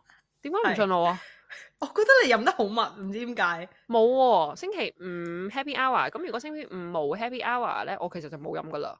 OK，係啦，即係至少誒、呃，蒼天做證呢半年一定係啦嚇。啊當然我好金魚佬我都會唔係好記得，不即係 so far 都係禮拜五啦。and 我唔會我唔會有其他場合會出去飲咯，除非誒、呃除非呢呢段時間我老闆有叫我哋出去同多啲 Kennedy 飲嘢，即係飲咖啡又好，飲酒都得咁樣。咁啊可能會，但係 so far 我都冇。咁所以係淨係星期五 happy hour 啦，咁有陣時 happy hour 耐耐咗，咁就可能飲咗個 long 嘅 night 啦，可能就由五點飲到去九點咁樣。咁但係通常都係誒、呃我同我啲賓我個 bunch of 嗰啲 friend 咧，我就講到明嘅，我話你如果望住我第二杯酒就要，即係我嗌我第三杯嘅話，你一定要 stop 我咯。如果係嗰下個情況，我自己嗌第三杯，因為我知道我過咗嗰第二杯，無論嗰第二杯嗰兩杯係咩，我通常都係嗌 gin soda 或者 gin tonic 嘅，其實。咁都係哦 OK 偏 strong 嘅酒啦，係咪？咁所以如果我過咗係兩杯之後咧，誒、我應該都 pretty much 都開心毛毛狀態嘅。咁如果嗰日傾得好好嘅話，而有人話我飲多杯啊咁樣，咁可能我就會哦好啊咁樣。咁但係其實係唔好嘅，即係唔應該嘅。咁所以我就會叫我身邊啲朋友照顧我，就係、話總之你唔好俾我飲超過兩杯咁樣咯。任何你哋帶嚟嘅 friend 話啊請我哋飲 shot 請咩都好咧，都唔使㗎啦咁樣。咁因為你知總有女仔 friend 會有帶男仔嚟㗎嘛，即係可能追我個女仔 friend 嗰啲人啦咁樣。係係咁然係後誒、呃、總會係嚟，跟住誒，哇呢啲就係你個 friend 啊，當我買一 round 俾大家啦，咁一定會有嗰啲噶嘛，係咪？我話係咁係到時係你記住同你嗰啲誒 prospect 講，唔使買俾我啦，咁樣啦。咁我通常會咁樣講定，咁所以我飲嘅嗰個 frequency 就係既定喺禮拜五咯。咁但係譬如今個禮拜五。啊，今個禮拜五有，不過就唔係同同一班，即係 depends 同咩朋友咯，但係都係只係禮拜五。And 嗯 then 飲咧，咧，我通常都係飲 cocktail 類或者係 gin tonic 嘅，或者 gin soda。咁就好少會飲 white 啊、red 啊，因為其實 happy hour 嘅時候，即我又係你唔係好嘅你嘅想酒量係兩杯酒，即係兩個 shot 咯，係嘛？差唔多呃誒唔係我個酒量唔係兩杯，但係我過咗兩杯之後，我會做啲太過隨心所欲嘅嘢啦，所以我唔會啦。 哦，所以我知道我過哦唔好過兩杯啦咁樣咯。咁但係呃，OK，哦誒係啦咁樣啦。咁當然司令就唔好話俾大家聽啦，係咪先？嗯唔講，司令可以嘅，有有嘅咁樣咯。咁但係我通常就係 OK，OK 我唔會飲 wine 咯，我少啲飲 wine 咯。同埋我一定唔會嗯溝酒飲。我我發現過我溝酒飲咧，我會快醉之餘，我一定會第二朝好辛苦。同埋我最近發現咗有一樣嘢，就係、原來嗯萬寧咧有一種嗰啲誒解酒藥咧，你飲酒前嗯食同飲完酒之後食咧，其實真係好有用喎、因為話說我嗯兩三個禮拜前唔記得咗，好似總之呢 within 呢一個月內啦，我哋公司有個 event 啦，咁其實就預咗嗰一日係誒同啲誒客飲嘢，咁點都會飲啦咁樣。咁佢又比我平嗯時飲得多啲嘅都會，我諗我飲咗三個 white 嗯一兩個 tequila shot。同埋一個嗯 gin tonic 咁樣，即係都嗯多嘅咁樣。咁但多係到係啊，咁但係咧，我嗰日係冇事，我冇醉喎，係我冇，我仲要冇食飯嘅，即係我半空肚咁樣嘅，即係 lunch 之後半空肚咁樣去啦。咁就係食咗嗰個藥咯。咁所以我覺得誒呢一個都好緊要嘅，即係如果知道自己唔係好飲得嘅話咧，食定啲解酒藥都 OK 嘅咁樣咯。咁所以我飲得，我都覺得我飲得 pretty much 幾安全嘅。 O K O K，我飲得再安全過你嘅，我喺屋企飲嘅。嗯，我我同你真係飲個方向完全唔同啊！我係飲 neat 嘅，即係係如果我飲大酒就飲 neat neat 噶啦，或者會溝少少蘇打。但係你知出街溝咧，其實係可能係溝個比例係好多噶嘛個嗯蘇打。嗯，係，但係我係中意飲，即係我我一般嚟講就 gin 就麻麻地，但我有嘅屋企度，嗯我會飲 whisky 嗯同埋飲紅白咯。嗯咁我飲開，因為屋企冇其他人同我飲啦，所以嗯我開咗嗰支酒嘅時候咧，就淨係飲嗰只嘅，我唔會嗯溝，即係唔會自己屋企溝酒飲啦。嗯，係啦，都我我嗰個飲法就一般嚟講就係、可能嗰晚誒、呃比較比較舒服啦，可能開套韓劇啦，或者嗯開套戲啦，咁、我就會開支酒飲咯。嗯，咦？咁我有少補充喎，我我有係印象有一段時間，我覺得我自己有少少依賴，我未去到於，但係我覺得我有少少靠飲酒去解壓。我都有喎，有我有段一時間真段係咁。所以點解我有有幾集，如果諗翻一開頭錄 podcast 咧，我會禮拜六都有飲咧，係因為我覺得我嗰段時間好大壓力啊。我哋最初錄 podcast 嘅時候，本身定位呢個係 happy hour 嚟噶嘛，本身係係諗住一路就飲酒一路傾嘅。係，我嗰時唔跟住後來介意呢個 concept，後來就發發現現係唔唔使嘅係啊。後後來真係唔使啦。係啊，但係誒、我我有印象嗰下嘅狀態咯。即係如果你嗰排聽到我飲酒飲得多，好 likely 我係唔開心或者好大壓力咯。誒、呃我好少啲人好少知我嗰排飲酒飲得多，或得我老公知嘅啫。我嗰排咧，如果即係飲得多嗰啲咧，我係晚晚晚晚兩 shot whisky 咯，嗯，真係太大壓力。放工嘅時候食完飯，我就會飲兩 shot，嗯跟住就個會誒個瞓杯係覺咁樣幾大㗎？呢、個 shot 嘅杯係真係一咁個咪正常，平時唔係啊，嗰咪啲正常嗰啲玻璃杯，跟住咁多咯，啊，OK 咁咁一一 cm 咁樣咯，可能 OK，係，跟住 OK 飲兩杯咁樣咯。咁我都有嗰啲細嘅嗰啲誒 tasting glass 係嘅，即係你你有冇見過 whisky 嗰啲 tasting 有啊有 glass？啊咁可見過啊能飲，我就係又問你飲係咪兩嗰隻咯杯？啊有啊有飲兩杯咯嗰隻，哦或者係係啊都多㗎真係嗰排係真係成日都走去再買 whisky 啦，跟住我就覺得哎啊唉好似唔係好得喎咁啦。啊咁我就誒、呃我係 periodically 咧就交替嘅。如果嗰期係即係我發現飲 whisky 飲得太多咧，我就嗯會轉飲紅，即係有一排就轉翻飲紅白，因為紅白咧嗰、個酒精含量係低啲嘅。嗯咁但係紅白就貴啲咯，因為嗯係咯，即係你你紅白你每次可係能消但係耗半支半支 distributor 咁唔樣。係會平啲咩？如果批發價咁攞，你嗰陣時唔係一箱箱嗌咩？係啊，雙雙嗌，但係你你你會買嚟飲嗰啲都二百蚊支啦，可能係。哦咁、你但係你開咗一支紅紅酒，其實我係會飲半支，跟住嗯第，二日飲另外個半支。半支都係兩杯啫嘛，唔係咩？Two glass 半支兩三杯咯，係啊，係兩三杯。所以其實我後來計翻咧，我覺得個酒精量係同我飲 whisky 差唔多，所以我就覺係得㗎唉是但啦咁咯。我另一款會飲嘅酒咧，其實我幾中意飲果酒噶。我唔知，我知啊，你成日你飲有紅酒冇咯，係啊，我中意梅酒。其實我我有一次發掘過一個好好飲嘅柚子酒咯，哦，係啦、但我亦都發掘過一隻幾好飲嘅嗰個咩咧荔枝，唔記得咗啦。總之即係啲果酒咯，幾得意嗰我啲哦我味。一般嚟講都唔中意甜酒嘅，除但我咗最鍾意梅貴酒除咗貴婦酒之外，我會飲。但係貴其婦他酒係咩嚟嘅㗎甜酒，貴婦係一種一種俾啲菌感染咗嘅葡萄，令到佢收縮，所以佢糖分勁高，攞嗰啲哦提子嚟整，其實係葡萄酒嚟嘅。 O K，咁誒、呃法國有出啦，法國叫貴婦酒啦，跟住然後誒、呃匈牙利好出名啦。我哋啱啱誒上次去匈牙利嘅時候，因為好平嘛啲酒。嗯嗯咁就係咁 taste 佢嗰啲貴婦酒咯。嗯。係有，一隻係咧，你餐後飲，然後係 dessert 飲嘅甜酒咧，係咩話？嗰隻貴貴婦酒可以係 dessert wine 嚟嘅，咁啊我係咪跟住都 port 咯啊，係啊係，port 嘛 wine，係啊，係啊，係啊， port 誒、有啲人就飲誒、有啲人中意飲加拿大嗰只 ice wine 我唔得，哦，我飲佢過，真係得個飲死唔甜唔唔得，得係啊，我都飲過。我個我唔 friend 嗰次得去加拿大買咗 ice wine 俾我哋一人一支，好細支㗎咋，係啊，跟住係俾你 taste 啦。哇，甜到一個點，我我唔得中意飲啊甜酒我都搞唔掂。誒貴婦酒係好飲啊！我翻嚟同你飲一次啊！好啊，佢係甜得嚟咧，佢係有一種好特別嘅葡萄香味嘅，即即係佢唔係死甜嘅，有種 OK 嗯蜜糖，但係又有提子香味嗰咁樣咯。嗯咁我哋到時可以試。係啦，咁其實誒、呃即係講到呢度，大家都知我哋其實暗底裏面都係走鬼。嗯，但係都係嗰句啊，酒能誒傷身同埋亂性啊，大家唔好誒係啊，亂咁酒嚟後唔好揸車，酒後係啊唔好揸車。係生命飲誠可貴飲啊，咗就唔好揸。冇錯冇錯。誒、咁啊講翻轉頭啦，其實我哋最初係點樣接觸酒同埋點樣學識飲酒先？嗱，你你唔會係啊？我聽過最癲咧，有個 friend 係同我講咧話，嗯佢細細個見到爸爸飲啤酒，佢就一齊喺度飲咯。呢個咁咪但係我 Annie 咯係。我係咩？Annie 都係咁，唔係啊，唔係啊，另外一個 friend 啊，我係，Annie 另外一 Chan 個係喎，你知唔知啊？係咩？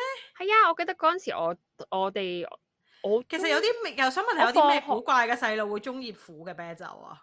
佢唔係飲啤酒噶，佢屋企 train 佢飲 wine 噶黐線 Red 做咩 wine 法㗎國人嚟㗎佢？ ，red wine 噶。我記得一開頭，我係冇要問翻佢嘅咋。做我咩記得佢法國我人印嚟象㗎中係誒佢爸爸開 red wine 噶，係啊，佢係媽啊哦係啊媽都係噶。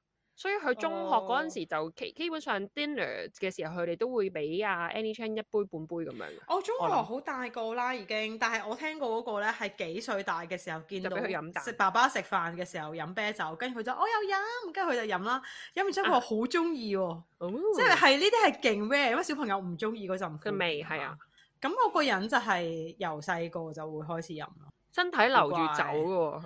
身體留住酒。其實但呢係我屋企咧就係飲啤酒嘅，但我就啊唔中意嗰陣味咯，我就覺得哎邊有人飲啲咁嘅嘢㗎，啊，我你唔好笑我喎 係嗱，我屋企係唔飲冇冇酒嘅。嚇我屋企從來都冇酒嘅。我點樣學飲酒係？我諗我去到廿廿中，我做嗯得最長嗰份工，你知有邊份啦嚇？老細、老細飲 train 我飲嘅，哦係啊，佢帶你出去飲。唔係因為咧，其實佢哋誒誒兩公婆都中意飲酒，咁有陣時譬如話總會帶啲同事出去誒、呃 celebrate 下啦，可能 season 啊啦，啊係咪？咪咁然後佢哋就會問你啊，你會唔會都想飲啊？跟住我一開頭就話哦，因為我唔識飲酒，我唔飲啦咁樣。佢話哦，啊咁唔緊要，你同我哋開始試，即係一杯半杯咁，你可能試下威啊，感受下啦，即係 ta- have a taste 咁樣，唔係感受下，即係 have a taste 咁樣。咁所以我就係咁樣先 start 去即係紅白嘅。開始嘅，你係我係係啊紅白開始，咁我所以嗰陣時我就知道我唔係咁中意紅，我中意白多啲，可能啱啱 beginner 少少。咁百然二入口啲嘅，係啦，咁同埋紅，我唔知點解我就係唔係咁中意咯嚇。咁 anyways，但係 start from 我諗就廿中，我諗廿五六啦嗰陣時都。咁但係你點點樣由紅白進入到呢個大酒嘅世界啊？上年真係㗎？係啊你你嘅大酒酒齡咁短嘅咋？係啊，我唔係真係，我真係冇，所以你哋個世人都誤會我啦，世人都誤會我啦。Oh my gosh！唔係咁咪啊冇誤會你咯，你真係飲得好多，所以先令人感覺到你有一個我冇飲好多啊！你聽我頭先飲尖嗰個嘅量， impression。你聽我頭先飲嗰個量你最近減咗啫，兩杯咧，你頂最近晒籠啦減，你最近先減咗啫。我都係之後咩冇啫？啦啦。你 唉蝦我咁唉咁 誒，到我講，到我講，到我講。好我係喺英國讀書嘅時候開始學飲酒嘅，係因為我嗰陣時就覺得喺喺屋企飲酒係最安全嘅，應係該。係咁所以咧，我就誒、呃、開始喺 supermarket 買，啊覺得好平，覺得啲酒咧五六磅一支咧。嗯，咁反正你都唔係好識飲，好唔好味㗎啦，係咪先？咁香五港六都有磅四一廿蚊一支酒㗎，你咁五六咁磅飲㗎嘛一支，咁啊買買翻屋企飲，仲要咧最好就係咩嗰啲檸蓋嘅，即係係飲唔晒咧可以雪喺雪櫃 嘅嗰留啲。翻條雪入去，係啊係啊係啊！咁我嗰時就誒、呃、開始咗一個誒、呃即係煲劇就會飲 wine 嘅嘅 habit 啦。嗰陣時，咁直到我嗰時喺誒、呃英國讀書嘅時候有飲啦，因為酒好平啦，同埋同埋 好多 cap 好多領蓋嘅酒啦。翻到嚟香港咧，發現 equivalent 領蓋嗰酒真係好難飲，冇錯，四廿蚊 咯，即係唔係？但你知啲誒香港四十蚊嘅酒同英國四十蚊嘅酒 quality 係唔一係啊樣所㗎以咪嘛，話就兩個係世你夠唔界啊嘛夠膽。飲啫嘛。係啦，咁但係因為嗰陣時喺誒、呃英國學識咗飲酒，同埋練咗有少少嘅酒量，嗰陣時可以飲到兩杯左右啦，應該。哦，咁咧就開始翻嚟香港嘅時候，同啲朋友食飯都會飲下酒，但係都唔多，係因為唔多朋友飲酒嘅，但係同埋大家都唔識飲嘅。嗯，咁去到後來咧，就係、我嗰陣時 join 商會咧，你知商會有好多好應多酬飲同啊，埋。係啊，同埋每個商會都總有最少一個係賣酒噶嘛，嗯嗯。咁嗰時就跟嗰啲哥哥姐姐去、嗯去飲酒，哇！佢哋誒開始因為識咗佢哋咧，就就開始識分好飲同唔好飲嘅酒啦。嗯咁誒成日同佢哋誒，佢哋唔單止識飲酒嗰啲人咧，係直情有啲味蕾味蕾很發達啊，連嗯食嘢都好嘴刁嘅。嗯嗯咁啊，跟佢哋啊，成日去食啲好刁鑽嘅嘢啦，啲隱世嘅餐廳啦。誒、嗯有啲有啲誒、哥哥姐姐又佢哋就因為賣酒咁，佢哋又會 organise 啲 wine dinner，你有時會撐場，你會你又會報名去啦，跟住就覺得哇，即係 wine pairing 嘅世界真係好美好啊！但係但後你個來銀包就唔係好美好啦。但係後來誒、呃離開咗商會之後，翻翻去個現實世界就發現，嗯，其實我嘅其實我嘅 income 都係未 support 到呢啲係生活嘅咁冇咯。錯，wine pairing 咁所以我就 oh my goodness，我就自從離開咗商會之後咧，其實我就再冇去，唉、我都好懷念，我就再冇去過啲 wine dinner 啦。希望哥哥姐姐再帶翻我去 wine dinner。嗯咁呢個就係我嘅 wine 嘅歷程啦。即係我嚟到，即係即使我而家嚟到英國嘅時候咧，我都已經唔會再買嗰啲五磅九九一支嗰啲領蓋嘅酒㗎啦。其實我都嗯係嗯會你飲上唔落網去㗎啦。係啦，我都會上網，即係 base on 之前跟跟佢哋去飲酒學翻嚟嘅 knowledge。嗯嚟揀一啲酒，直接寄去我屋企啦，咁啦。咁呢個係我嘅紅白酒之路啦。嗯咁誒、呃我究竟幾時開始飲 whisky 咧？就係、呢，咧，我嗰陣時仲係做緊保險 agent 嘅時候咧，曾經有一個老闆係好中意飲 whisky 嘅。嗯咁佢就成日咧就誒、呃放工帶我哋去去誒、呃、飲酒。嗯咁佢就佢飲酒，佢就會開一支誒 Macallan 咁樣啦。咁我就嗯第一次試過 Macallan 就覺得哦，原來係好飲嘅喎，原來嗯 whisky 係好飲嘅嘢嚟嘅喎。咁我就由 Macallan 開始啊，不如自己又再買試下其他牌子啦。嗯跟住你當你開始咗飲酒，即係飲 whisky 之後咧，你就會發現原來你身邊有好多中意飲人呢 whisky 嘅人。都係中意飲 whisky 嘅，咁大家就會一人攞自己嘅支嚟交換嚟飲。嗯咁就因為咁就試多咗新嘢咯。咁直到而家我都係發現誒、呃即係雖然我又又 expand 咗大家自己個 scope 嘅試埋 gin 啦，但係 gin 我唔中意嘅，其實誒、嗯呃我都係中意葡萄酒啦，同埋 whisky 啦 c o n a c 咯，最多就係、嗯都係中意啲比較老啲嘅酒。嗯，我突然間喺度諗咧，如果真係中意啲嘅酒咧，其實我係中意飲 bubbly 嘅， Bubbly 啊，係啊我啊，聽我我呢、個真係真係死梗啦！如果你飲 bubbly 咧，溝就就哇算就死就就溝算乜都溝死翻紅白，溝乜溝乜都都死，係啦。pub 如果你飲 bubbly，你要一直 stick with bubbly 嘅。係啊，一定唔可以轉，死都唔可以俾人轉咁啊樣。唔得噶，唔得啊！呢、個真係溝乜都死啊！我唔我知試過點解喎，呢個我咩道試過理一次，嗰嚟？次真係好低能嘅。嗰次有個朋友啦，誒佢誒就話：，因為我好耐冇見啦，不如我哋誒、呃、買支酒喺海旁飲啦咁樣。我心諗哇，係咁青春咁樣啦，咁好啦咁樣，咁就攞咗買咗一買，佢就買咗支 bubbly。咁啱嗰陣係時，其實我係 on the way 翻屋企，咁其實係我個袋嗰陣時，即係嗰個就係我嗰段都好壓力嘅時候啊，我就有兩支燒酒，OK。 OK，咁跟住之後我就哦 OK，just、in time，我覺得有兩支燒酒喺身，佢話咁我帶多支嚟啦，點知佢帶我支 bubbly 嚟啦，跟哦住住我同佢，因為其實我哋平時誒、呃平時係就咁可能係一支 either white 或者 bubbly 嘅 either one 嘅咁樣，咁但係總之嚇嗰晚大家有兩樣都開嚟飲咁樣啦，佢咧就真係好冇鬼用嘅。佢就好快咧就唔掂，就話要嗌佢女朋友嚟接佢啦，咁樣我就我 OK 咁樣，咁我就嗌即係我我即係以前而家佢嘅老婆啦咁樣，咁我就話嗯咁、我送你去見到誒、呃你誒邊個邊個為止啦咁樣，咁其實我送完佢 嗰下咧，我自己就想即係啲酒上，跟住我就諗，哦冇嘢，嘔完咪一條好漢咯，冇我唔事㗎。嘔，唔係因為個重點係我係唔嘔噶。我想講，我到而家呢一刻為止，截至今日，由我出世到呢一刻，我係冇嘔過㗎，我嘔唔到，嘔唔到啊！所以你咪飲我得唔唔夠多啊！我唔去，我唔舒服，只會肚屙噶啫。我就算飲酒咧，如果飲到個人唔舒服，我係會屙噶。哦，即係總之排解啲酒精啦。係啦，總我之係就冇可能嘔嘅咁樣。咁所以 that's why OK 嗰陣時我就係係誒喺火車度好辛苦咯，引到翻屋企咁樣。但係 bubbly 真係乜都唔可以溝咯，即係大家奉勸大家 Bubbly 真 bubbly 就係就淨係 bubbly 啦。係我誒嗰日我哋收到 message 嘅時候，Chris 咪問我哋誒、呃英國人飲啲咩嘅？我唔知㗎，真係好想同大家講咧，其實咧誒、呃即係英國可以買到嘅酒咧，同你哋喺香港買到嘅冇咩分別嘅。嗯但係英國確實有好多酒吧啦，咁英國嘅酒吧咧好多時都會有啤酒同 cider 嘅。嗯。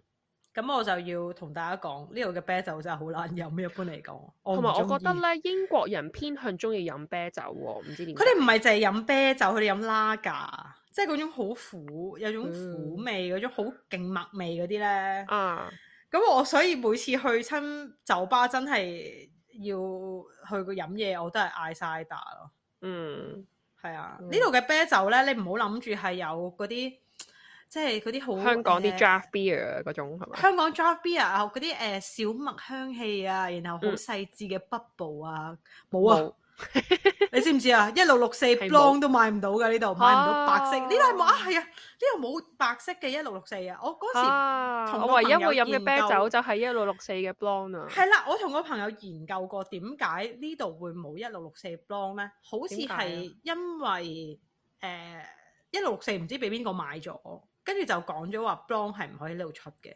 哦，即係一啲誒，咁我哋最容私易可以人恩怨係咪？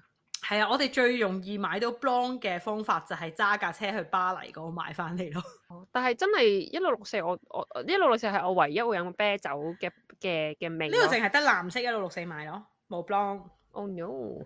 嘅，但係呢度咧，如果你誒、呃想飲阿沙希啊嗰啲係買到嘅喎，Sapporo 啊、阿沙希都買到，嗯你可以去誒、呃 Costco 啊嗰啲成箱成箱咁買嗯，普通嘅。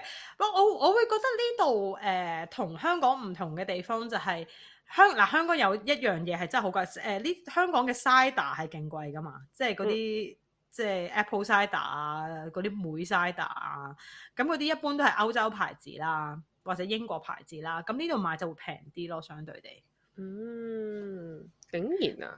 係啊。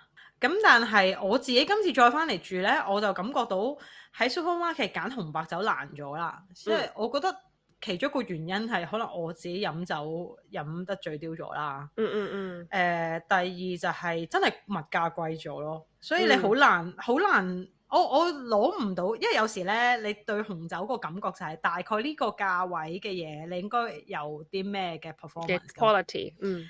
係啦係啦，即係如果咁喺呢個 range 裏邊，你飲到最差嗰支，咁你都會知道最差係可以差到點，或者最好係可嗯以好到點。但係我而家誒，我而家憑個價錢捉唔到嗰、個嗰、個價位咯，因為我可能對香嗯港嘅酒嘅價位都係熟悉啲，呢度、我真係捉唔到，唔、知嗯唔知可能啊，我唔冇知買冇 why，買開就唔知啦。哦嗯，啊咁，但係咧，同埋呢度啲人咧，好中意同啲同事飲酒嘅。咁佢哋咧。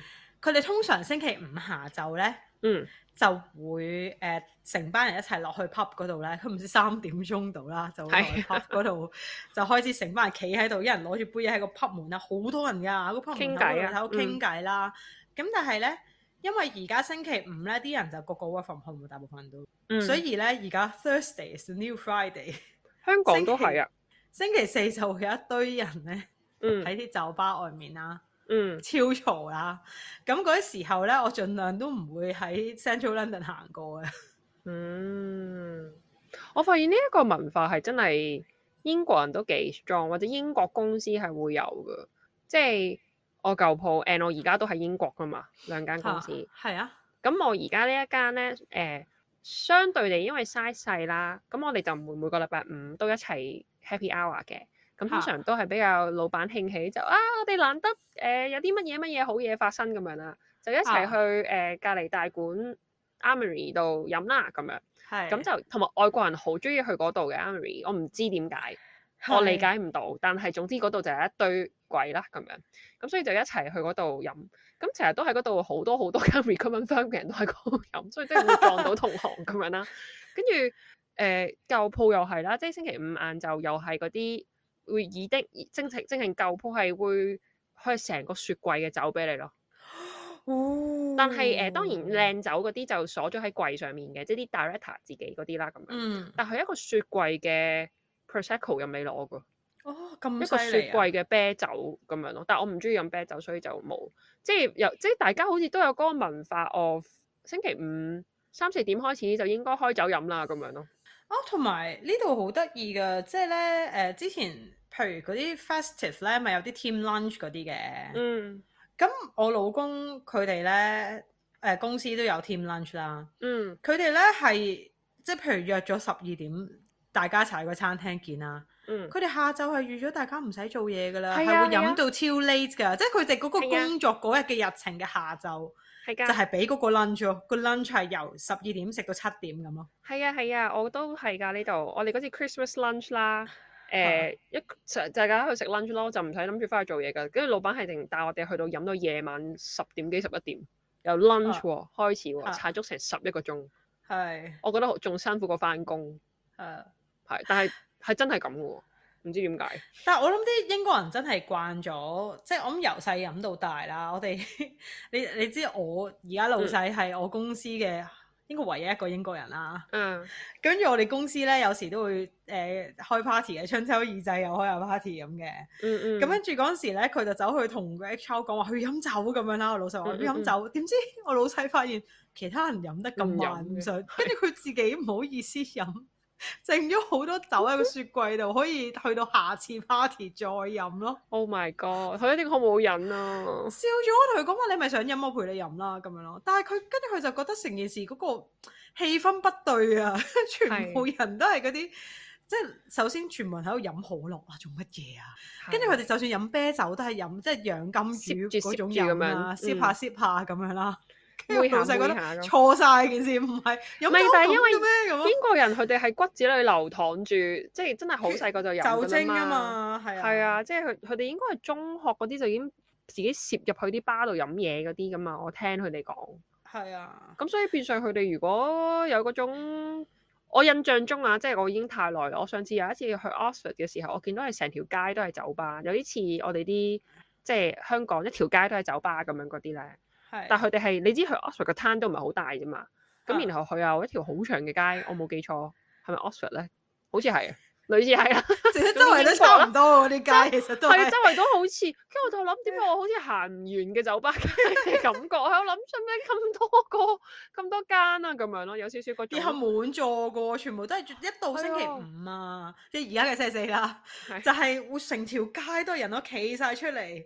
香好港而家誇就張誒、呃啊星星期四都係 New Friday 嚟嘅，所以大家可以星期四就開始飲嘢啦，星期四放工，星期五都會啦。同埋我想講，大家已經唔會去，即係個我我覺得老懶呢個 concept 已經係好 old concept 嚟嘅，大家而家係去 Peel Street 嗰邊。嗯嗰條長街直落由上到打落嘅嗰個位就好多個酒吧，嗰、個位即係叫做 New，即係 SoHo 就以前嘅 New LKF 咁樣咯，嗰啲位，但係就嗯，有啲似你 OK 啱啱形容嗰種咧，就係、大家就坐喺嗰條斜路，每個人都買咗杯酒咁啊樣就一堆一堆一堆一堆一堆一堆咁樣喺度傾偈，跟住就誒、係呃、飲飲曬啦，就入去再買咁樣咯。咁嗰度係一個 corner，另一個就會係誒、呃 IFC Podium Liberty 係嗰度。哦就我係知一我知我知大堆人都喺嗰度。我試過有一次咧，我係話我我唔想去 Liberty，我想坐喎，因為其實嗰度一定係企噶嘛。我想揾個地方係啊去坐啦。咁點知我個啲 friend 就想去嗰度啦，咁樣咁就算啦，係咪咁？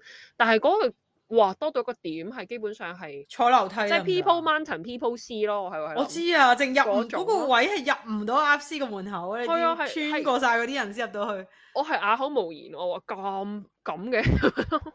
咁嘅咁樣。跟住另一個就係、誒、ICBC Champion Tower 嗰度咧，原來嗰度嘅 Simply Life 係有得買酒飲嘅。啊，嗰間 CP 咧好好拍會應嘅，我知有有走啊埋，但冇人嘅喎間嘢。呃係啊，但係誒呢段時間多咗好多人喺嗰度飲嘢喎。但嗰度其實好細嘅啫喎，你都逼好唔到細幾喎多人啦。所以嗰個一個小 clutter 咯。哦， 即係如果喂你知唔知我知道嗰個位咧有間 Simply Life 嘅原因，因為我喺嗰度揾到廁所， 所以我發現咗嗰個位，哦我我係嗰度個誒廁所入得嘅。我係因為有人同我講去嗰度 Simply Life 度飲嘢，我就嚇 Simply Life 喎，邊度有得飲啊？嗰度 Simply Life 喎咁樣啦，唔係飲 coffee 嘅咩？我平時去嗰度係同 Candy 飲 coffee 噶嘛，咁樣跟住好佢就靜啊，嗰話唔係㗎，㗎，飲嘢㗎咁樣，我就哦 OK 咁樣，唔係啊，佢哋室外啊，即係唔係坐喺間鋪入面，佢哋真係買完就出哦去出面 outdoor 咯。哦，我想問下你哋而家飲 coffee 都係咪中意去歷山嗰間 Starbucks 㗎都？唔中好意，似好多 recruiter，我超級喺嗰討度，厭，我從來都唔去嗰間，係咪勁多 recruiter 喺嗰間嘢？係咪啊？或者好我多傾嘢嘅都喺歷山，好多傾嘢。咯，係好係多啊好多傾嘢，但係我自己好唔中意咯，因為我我唔中意咧，我要排隊買完啦，等攞啦，仲要當等位， 等位啦。咁但係其實講真，人哋出得嚟同我飲嘢都係好 limited 嘅時間噶嘛，係咪？我花咗成十五分鐘去做呢啲 administrative 嘢，仲要冇人哦又攞過嚟我嗰張台啱台度喎，咁樣。咁所以我唔係我好想你鍾會意去揀一嗰間啲人 serve 嘅嗯地方，咁啊啱喎，唔係啊，緊咁要我咪啦，阿由頭公出坐到尾咯。錢，我咪由係咪頭坐到尾咯，買完之後就過嚟埋單，或者或者我俾咗錢之後佢就送過嚟咯。嗯，啱啱啱，但我唔講啱邊度啦，費事誒大家嗯費同事我啲人爭 coffee 去啦 shop，係咪同我爭 啱啊 coffee shop 唔話你聽， 中啱啊，環有好啱啊多間幾好嘅，你你靜靜雞話俾我聽，好好好。但係有一間可以講嘅就係、誒、一定冇人去到嘅，係一個 club 嚟嘅，即係唔係我去嘅，係我個同事可以去啦。跟住我係後尾就咁自己 Google 翻呢個 club 啦，我心諗頂，原來係嗰啲咧誒，即係祖傳，嗯即係真係祖傳落嚟嗰啲 club membership 先可以去到嘅嗰啲 coffee shop。跟住我心諗有冇咁浮中誇啊？環咁樣啊，邊度啊 Hong Kong Club 啊？唔係香港 club 啊，我都唔識到。我之後誒 send 個名俾你啊，跟住我就哦，原來係有啲咁樣嘅，邊度啊？藝穗會啊？唔係唔係啊藝穗藝會穗應會該入得入得入得會㗎，藝穗唔係藝穗會穗會，嗰個咪定誒係嗰個咩誒記者會啊？都唔係記者會。等一陣啊，你真係你知我想講要打字係啊？唔係啊？嚇咩？ 喂，真係未聽過啊呢個。嗰可類以啦，係哦，我知啦，即係我真係誒，即係咩潮州同鄉會嗰 啲 friend， 但係人哋呢個唔同好多， 即係誒佢嗰棟佢成棟都 own 埋佢哋自己嘅嗰棟嘢，哇咁犀利，係啦，咁同真係埋唔知佢邊度嚟，係靚嘅。但係係哦普平時唔去得，咁但係講真，因為我點解去啊？我都係黐住我同事去啫，我即係跟佢 join 佢啲 meeting 學嘢咁樣嘅哦時候就有得去咯。但我自己都冇得去，跟住我就哦，原來中環有啲咁 private 嘅 coffee shop 㗎咁樣，而家爆咗俾大家聽。聽，大家都哦哇想唔唔緊到啊要，佢大家都去唔到，好係啊，去到你都買唔到嘢，因為你要出示 membership card 你先可以嗌嘢嘅，好似 AMC 咁樣咯。咯你知唔知我嗰次去哦嗯 AMC，啦，咁我哋個 friend 係 AMC member membership 咁樣啦，即係然後之後，啊但係我哋一早成班人去到就誒、呃入去餐廳，咁但係我哋都唔點得嘢住，就係、因為我哋 show 唔到個會員證咯。 好慘，即係就算 book 台嗰個人咧係 member book 咗噶啦，但佢係又俾你哋入喎，算係咁有啦，個人未到唔可以點菜。 ，OK，哎呀， Anyway 我都想有啲咁嘅 exclusive experience，有冇人帶我去啊？誒誒、我我嫁個老公有啲 membership 啊，到時係咯，去嗰啲咩遊艇會，啊嗰啲遊艇會有啲 AMC 好難食，有啲嘢真係好難食，唔得。 AMC 誒 OK 啊不。如你揾個有 Hong Kong Club membership 嘅人，好似 Hong Kong OK Club 唔好食使啦，嘅你 join Bridgeham 嗰啲 event 都係 Hong Kong Club 啦。咁又係，使乜 join membership 啫？咁鬼貴，唔係同埋香港咁 club 都唔係你有咁有，係又唔係你俾錢就做到，你做特首咯，做特首就即時可以有香港 club membership，哦，係啦，咁就冇啦， 我哋永遠唔都應該攞唔到係唔嘅。係即係唔係好似誒法律界有啲好德高望重嘅人都係 club member 嚟嘅，即係佢哋有時好中意嗰啲咩 bar association 嗰啲 event 咪喺嗰度搞咯，係應該係我估，係啊，我好似估佢係冷勁咁樣，總之嗰啲乜 club 乜 club 全部都係冷勁㗎啦。但我係啊知係有啲 club 仲可以俾錢就有嘅 membership 嘅，但係都要俾好多好多咯。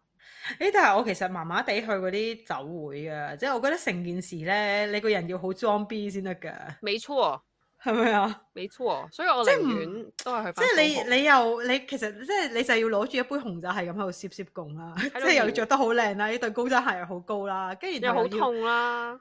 然後又講嘢又要細細聲啦，係啊，你唉 imagine 我我嘅笑聲突然間喺酒杯度爆咗出嚟，唔知啊，真係 imagine 唔到。唔係，同埋有時有時我會我都會睇場合，即係譬如譬如我我老公 N 年前係即係有有一啲咁嘅 event，咁我都會覺得哦，其實我好似即係 as as 一個 plus one 都好似唔係好適合 Spouse 去嗰個場合，我都唔會去咯。點解啊？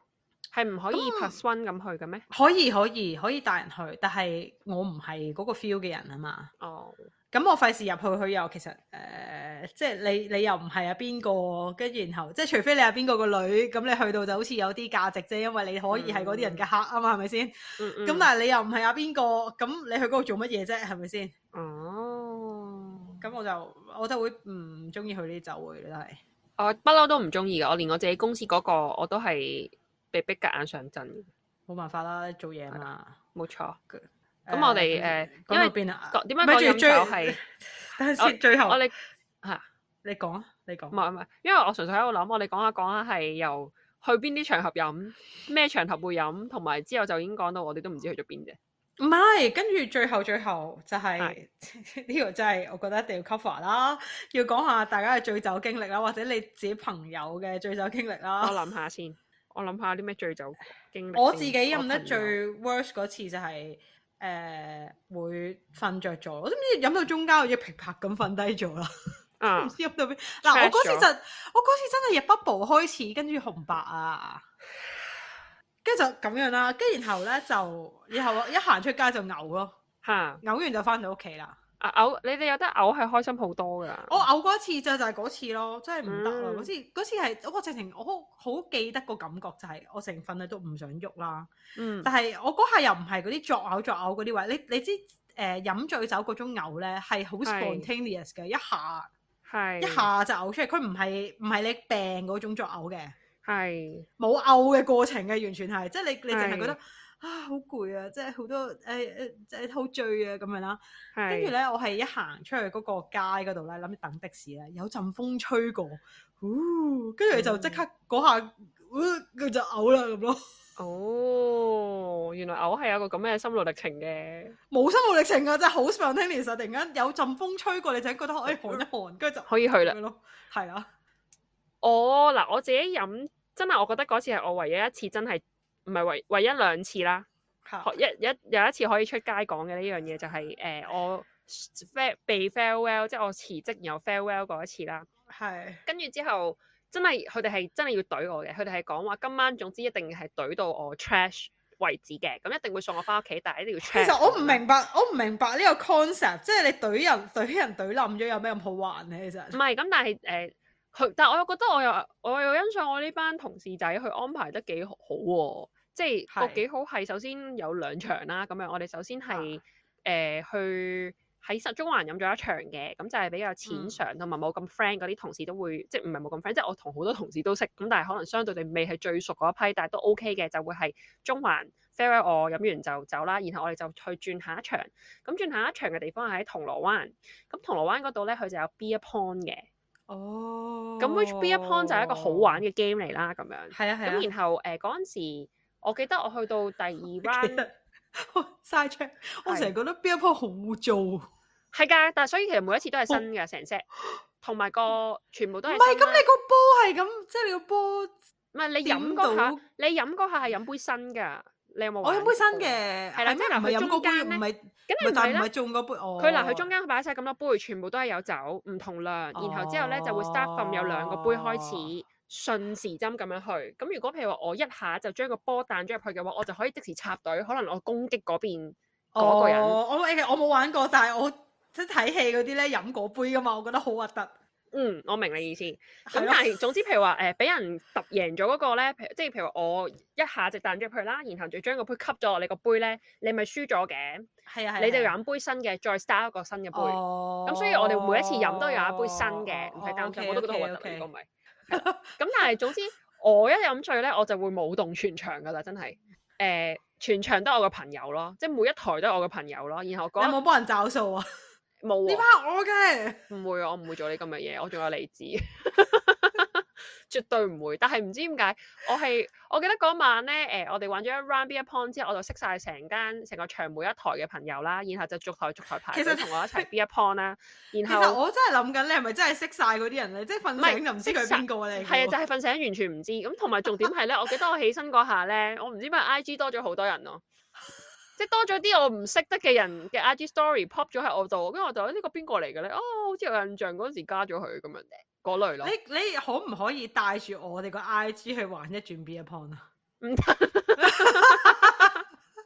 喂，咁我唔使，咁我唔淨係我使想用講我咁多淨係嗰 a 錢啊嘛，我慳淨翻係啲啊我淨係嗰一次咋，飲到咁醉，跟住之後我都冇啦。我咪叫你做多次咯， 帶住你我哋係個咪俾 I 錢 G 我去飲 B 一 p 買去玩 B B 一 point？ p o n 一鋪都幾嚿水㗎，係咩？我咁咁又好四似百，蚊一次。咁又好似用，咁算啦，好啦，我繼續係啊玩 a 啦。係啊，我哋都 係用翻啲唔唔好攞個好咁傷身嘅途徑，肝啊好唔唔好好？攞個肝去賭係咪？同埋同埋，我嗰日真係純，真係嗰一日誒啲節目安排得好，大家係玩到開心個狀態嚟嘅。咁但係我最尾係 trash 咗嘅，我真係瞓着覺咯，飲到最尾，哦，即係我咁係你玩點到好返 high，屋企啊，我係 high 到一個點，好 high 好 high，然後就啾瞓着覺咁樣咯。係翻屋企就咁啱有個人同我係同一條路，係原來佢屋企係我屋企隔離咁樣，然後佢係我個同事嘅朋友嚟嘅，都係女仔，咁就哦一，OK 齊翻屋企咁樣咯。成件事聽到好危險啊！你講到女仔都係女仔之前都好危係啊險，都係女好似仔，個都係感女覺仔，係啦。然後就一齊，佢就送咗我，佢佢哋就一齊就帶咗我上的士，同埋我呢個朋友嘅女仔朋友同我一齊 on the way 隔離棟咁樣咯。係啦，咁哦所以就 OK，OK 非常之安全嘅咁樣。我仲一嗰晚翻到嚟屋企咧，我阿媽咧見到我啦，跟住之後咧，佢話我係喺廚房度自己坐咗喺地下，and then and then 之後咧，我就有少少未醒嘅個人仲瞓緊覺，跟住我媽其實想俾啲誒可能茶或者啲解酒、深茶嗰啲俾我飲，跟住我就死都啊唔要啊唔要啊咁樣啦，然後佢就呃我係話係酒嚟㗎，係酒嚟㗎，跟住我就飲。佢後尾同我講翻，我覺得好好笑， 即係呢個係誒、呃我唯一兩次醉酒而一呢一次可以出街嘅誒故仔俾大家聽啦。跟住之後我就冇再飲醉過，我都好好 control 自己個量，因為我唔想再咁再咁 trashed，同埋 IG 無端端多咗好多唔知咩人咁樣，跟住誒，呃我又講下啲朋友嘅醉酒經歷，好笑嗰啲。同埋我一個 IG account，我嗰次見到咧咩嘢佢啊 post 咧誒見過人飲醉酒做啲咩，我都好好笑，我覺得一定要讀俾大家聽。 你你 share 出嚟啦，讀乜可鬼以啫？有冇大家有冇 follow Come on James One 啊？有啊，我有啊。佢就話見過人飲醉酒做啲咩？就係、大學同學飲醉酒，佢拉住我哋話要表演魔法，之後企喺個自動門面 前，不斷講芝麻開門哇！每次竇門一打開，佢就傻 笑。然 做後，咧，做咧，做咧。然後之後第二個好笑，男友飲醉咗之後攬住我勁喊，話諗起佢一世都冇機會做蝙蝠俠，就好難過。 我唯有叫佢努力做住羅賓先。 然後第三個係話朋友話為咗證明自己冇罪，要背化學元素表。佢亂笠咗啲元素之後，先食起自己未醉之前都背唔到。啊，跟住誒呢個係咩？心儀對象最早話要表白，我心跳得好快，點知佢傻笑住話：我而家就要表揚你皮膚好白。講完就瞓着咗。啊，呢、個唔好笑。Anyways，呢個有有啲靜，我哋一半半係。但係頭幾個真係幾好笑咯，芝麻呢個好開門笑。 咦，咁我 friend 嗰啲唔夠好笑喎、喂，嗱有一有一次有一次咧，我個 friend 其實我哋嗰個狀態係我哋同個 friend 嗯，誒想約飲嘢，但係約唔到，佢因為佢去咗佢、去咗佢朋友屋企度飲嘢啦，咁所以我哋就啊 video call 啦。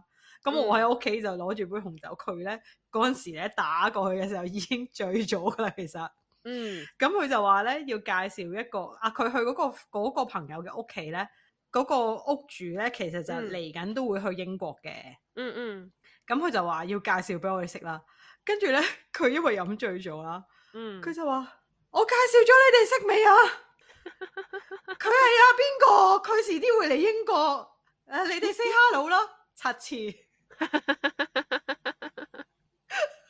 哦，我諗起一個咧， 呢、個係我嗰陣時應該係廿中，即係啱啱開始學飲酒嘅時候咧係，咁咧嗰陣時，誒、我誒喺屋企，我睇緊套戲，套戲係 Tom Hardy 嘅 The Legend。咁我就諗啊，Tom Hardy 好正啦，咁就開支酒飲啦，屋企有咁樣。咁誒係有酒室嘅紅酒啊，即係唔係紅酒，唔係唔 係開蓋嗰只。跟住之後咧，誒、我自己最尾飲咗一支嘅一個人。咁但係嗰陣時我唔係我唔係嗰啲酒量好 你喺屋企啫好嘛嘅狀態，喺屋企喺屋企，唔係酒量好跟嘅狀態嚟嘅嗰陣時。咁我而家都酒量唔好㗎嚇，大家唔好誤會我。But anyways，咁然後嗰陣時我飲完之後咧，我係知道自己醉啦，我係不自覺地飲晒成支，我都唔知嘅，因為真係太好睇啦套戲。哦。咁然後到最尾咧，我係做咗啲乜嘢咧？就我同我媽講嘢啦，我用英文同佢講嘢喎。跟住我我做我個意識好清晰㗎，我想講我用英文，可能我同佢講咗一句英文，然後我就意識到我媽咪唔識英文，所以我就翻譯啦。所以我講完一句英文之後，我就用一句中文翻譯翻我句英文俾佢聽。然後我媽咪回完我之後咧，我會再用英文同佢講嘢，然後我再再用翻譯， 係啦，然後翻譯完俾佢聽之後咧，我妹就覺得哇正啊啦，跟住飲 醉酒嚟啦，試下先佢話咁家姐你 pay me 密碼係幾多啊？咁樣啦，跟住之後 我話我唔話你聽，咁我仲清醒嘅，但我都係用英文答咗佢，我唔話你聽，然後再譯翻自己中文俾佢 聽，係咪好體貼啊？飲醉酒都要顧及到，誒、哎我媽咪聽唔明英文嘅喎，等我譯翻俾佢聽先。我唔知講啊，跟住有一次又係同朋友即係打邊爐，跟住飲酒啦，飲完就大家都有啲 t 士，即係未去到真係醉嘅。跟住然後嗰次我哋真係經歷生死，知唔知啊？ 係咩事啊？我哋嗰次咧就喺個朋友屋企，佢唔知宵夜食定打邊爐啦，佢喺嗯荃灣住嘅。嗯，咁跟住然後咧有一個人咧就揸咗車啦，飲酒唔好揸車啊！大家真又再係唔好揸，又真再係啊唔好 remind 揸。咁有個人咧就明知嗯自己要飲酒都揸咗車去啦，OK，啊咁佢、要揸翻酒架車啊嘛，咁咁佢、本身就同佢講話你放低架車度，聽日再攞翻啦，你唔好揸啦。佢話唔緊要，我冇嘢咁樣啦。嗯跟住咧，我哋隔離咧嗰啲比佢更加清醒嗰啲人咧，我哋就哎誒，不如我哋搭的士啦咁樣啦好。驚啊。咁我諗住，我嗰陣時咧就住港島噶啦，係咪住港島？係住港島，跟住然後嗯然後另外有對誒、呃 couple 咧就係、住誒誒、呃呃旺角附近嘅，咁我就話、嗯不如我哋誒、呃 call 架的士， 就喺旺角 drop 低你哋，我再嗰度轉。好似嗰嗰晚係啲特別 event，應該係夜晚通宵有有活，動，唔係啊，即係有通宵地鐵嗰啲，我仲翻到屋企嗰啲嚟嘅，即係新年喎。類聖誕新年嗰啲嚟嘅。嗯咁跟住咧，我哋諗住唔坐佢架車啦。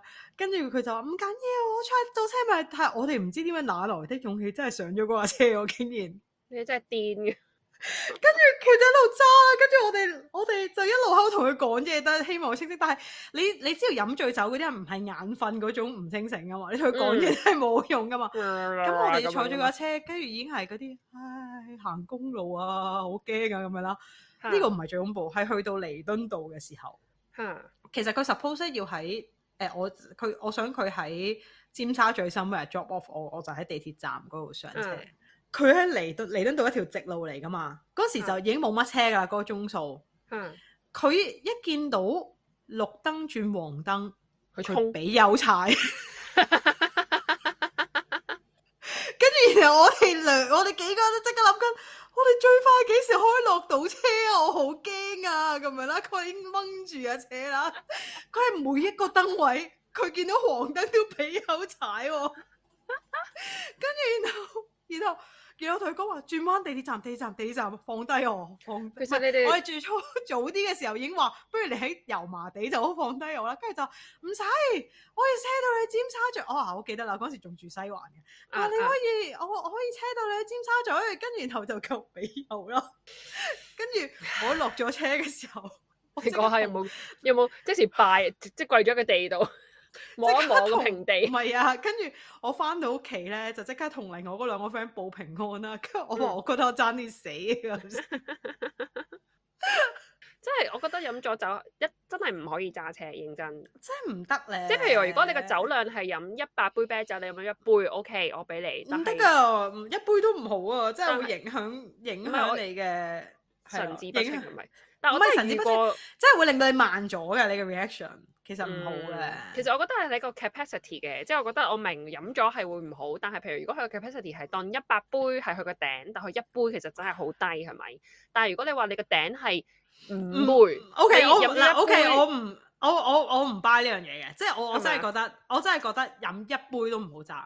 即係如果你嗰，你如果你嗰個飯局或者 event，你諗住你會飲酒，唔該搭的士啦， OK，真係唔好啊！唔係，我覺得因為嗱，你講嗰樣嘢咧，其實就唔好嘅原因咧，就係、好多人都唔能夠準確咁 assess 到自己嘅自己 capacity 嘅。 true，你以為自己知道你個 capacity 幾多咩？同埋你有時你個 capacity 又會隨住你嗰個身體狀況。嗯你嗰日有冇唔舒服或者點，係會唔同噶嘛？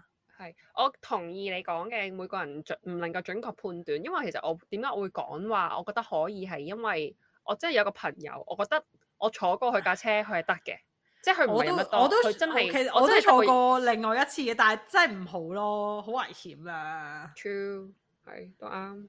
Anyways，咁但係我都係覺得誒 Anyway 飲醉酒係誒、呃即係唔好去到自己飲醉啦。其實我覺得最尾應該加一個咧，等自己係 enjoy 飲酒，而唔係過咗某個點，然後你會係去到唔舒服嘅嗰個過程咯，即係一係啊啲措施咯。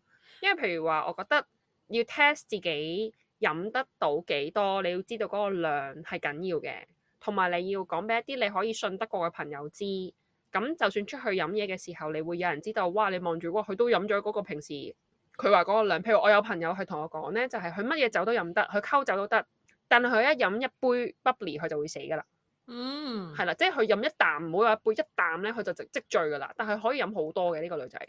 係啊。咁譬如話佢 b 好似同我哋 u b 係有呢個講定特別嘅好奇怪嘅，方，係啊，，佢一飲就醉㗎啦，已經係。但係佢之前可能飲咗五六七杯，其他佢都唔醉㗎喎，咁樣。係啊。咁所以誒、呃譬如話佢會同我哋溝通定嘅，咁我哋咪知咯。即係有人話啊，誒誒請你飲杯 bubbly 啦，咁樣即係有陣時開咗一支㗎啦嘛，就你又飲杯。咁呢啲我哋就會 stop 咯。咁我覺得要知道自己嗰個飲酒嘅特性啊、飲嘅量啊，同埋打定底啊，我一定會食定啲嘢，同埋如果真係嗰日係譬如嗰次做嘢需要咧，我就會食嗯呢啲解酒丸咯。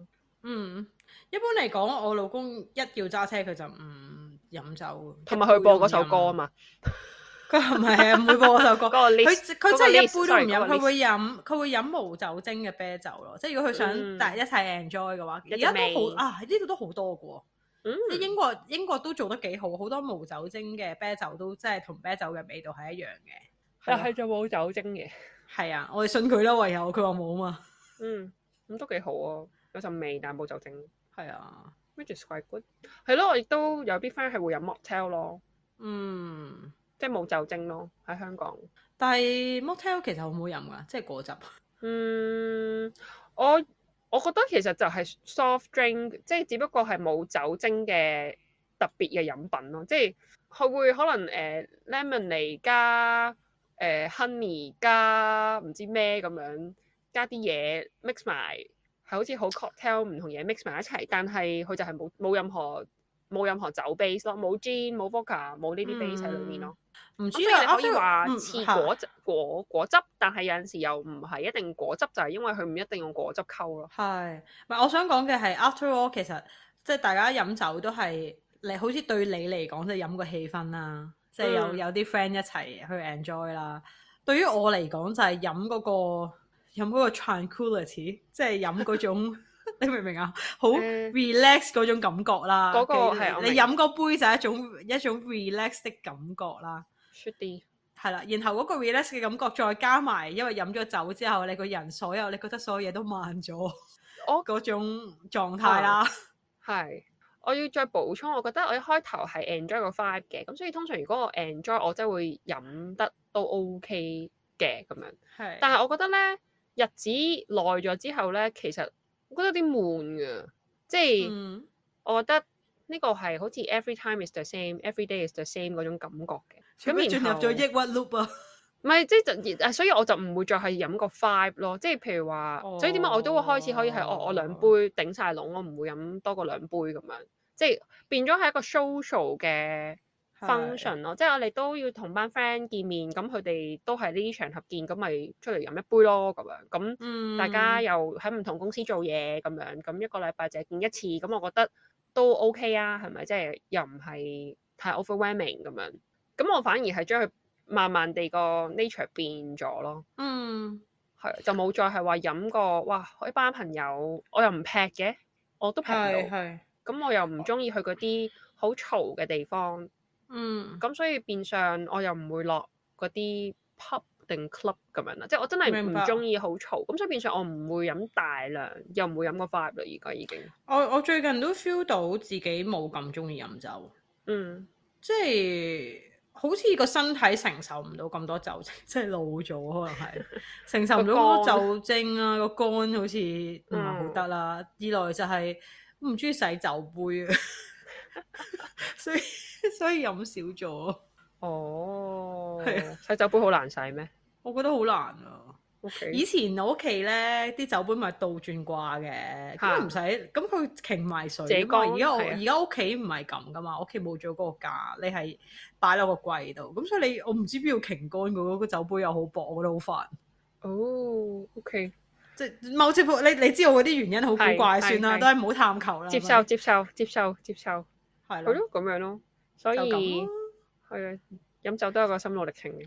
係啊，最後奉勸各位 Chris 就係飲酒要適量啦，同係啊誒信得過嘅人飲啦，同埋飲冇咗錯酒之後唔好揸車嘅。同埋係安全嘅地方飲啦。最近我有認真課女仔嘅 Chris，一定一定要安全地飲啦，因為咧我係最近俾一個男仔 friend 佢同我講咧，佢話誒好多時候出嚟飲嘢，如果你離開你張台咧，就真係千祈唔好再飲翻自己嗰杯啦。係就啊算係你啊係啊就，算你自己嘅 friend 喺嗰度，因為其實有陣時佢哋可能都飲到冇留意咁樣啦。佢話佢哋呢段時間都目擊好多好多誒好、正經嘅 bar，係係好正經嘅，即係飲嘢嘅地方啦，都會有一啲人去試圖即係喺你離開咗你個位之後，喺你個杯度落嘢咁樣咯。咁變相係係係有啲危險嘅咁樣。咁所以佢話即係 as 女仔就要識得要識得 be smart 咯呢啲位。嗯。咁所以係啦，呢啲總之要保護自己免受傷害。嗯，誒、即係其實巴即係餐廳應該 OK 啩，餐廳 OK，巴就你知有陣時有啲巴係都誒點、龍蛇混雜樣講下嗰間叫咩啊？等我睇下先。嚇啊有名 Shady- 添啊唔你係唔係唔係，即係我舉舉個例子，Shady Shack 叫咩咧？Baby Baby Shark Shack，嘟嘟嘟嘟嘟嘟，Baby Shack， Baby Shark 嘟嘟嘟嘟嘟媽媽 Shack，嘟嘟嘟嘟嘟，嗰間叫咩咧？唔記得咗添。Peel Street 唔係 l a f a n g e 講叫咩英好英國嗰啲 bar 啊，Shady Arts 啊，哦，即係呢類型咧，即係即係好似 bar，但係其實一堆人都會一齊喺入面飲嘢咁樣啊啦，有位坐，但係 solo 又冇位坐嘅呢啲場合其實最容易，因為佢真係 bar，佢又唔係真係一個 pub，佢又唔係 club 咁哈樣，哈哈哈，但係都要小心咁樣咯，嗯呢類型啦。啊好就這樣，那我們今日就埋岸啦。就嚟呢度啦，好，啦，咁我哋就好似平時咁啦，希望大家可以即係都中意我哋呢一集啦，可以 follow 我哋嘅 IG，我哋嘅 IG 係 Calling English Majors。咁咧，我都唔記得要講乜添，太耐冇錄啦。誒、我哋誒、要我哋嘅 podcast 可以喺 Apple Podcast 啦、Spotify Podcast 啦、唔知乜鬼 podcast 啦都有得聽嘅。總之你 Google 翻召喚英文係精英語廢青咧，就應該有可以聽到喺你手提或者電腦聽到嘅 platform 嘅咁樣。咁所以大家可以 free 繼續去聽啦。誒呢段時間我哋係兩個禮拜一更嘅，咁直到咧誒 Sylvia 姐姐去，你係幾時考完試 話？八月中直到八月中，即係我哋已係啊經九月啦。誒、保守估計九月咧就應該變翻每個禮拜一更嘅，咁所以呢段時間咧就我哋繼續 keep 住兩個禮拜一更先啦，因為我誒就唔我九月會咧會努力整下個 Patreon 噶啦，哦，OK，係啦，咁我就誒唔、會誒 guarantee 到我喺中間會再補錄一集俾大家，咁所以我都係話我哋兩個禮拜一更啦咁樣，咁誒、呃直到去到誒八、月中九月開始，我哋就變一個禮拜一更之餘，就會可能 Patreon 會再多啲嘢啦，因為 Sophia 姐姐會誒、呃出翻山啦咁樣，咁我冇嘢漏啊，冇啊，冇喎太耐冇錄啦，我要翻去自己複習翻，學阿 Annie 寫翻個 script 係啊先。。係啊， 中意我哋嘅多啲留言啦，多啲 PM 啊係啦，啊同埋 share 俾你嘅朋友聽。啊，係啊，同埋誒呢段時間可以係 P.M. 我哋㗎，因為 Sylvia 姐姐喺考試期間咧，佢最需要係好無 distraction， 聊噶，佢最需要同大家傾偈嘅。我想講，即係真係大家可以關愛我哋嘅 Sylvia 姐姐。同埋我我如果喺嗰個 story 嗰度出一條問題，大家要答啊，一定要啊！如果唔，一定要。 如果咪打你啊，打死你啊嘅！我兇狠嘅眼神，飄飄到嗰種打你嘅。啊得啦得啦得啦，OK 啦，好啦，好啦，今日嚟到呢度，拜拜，拜拜。拜。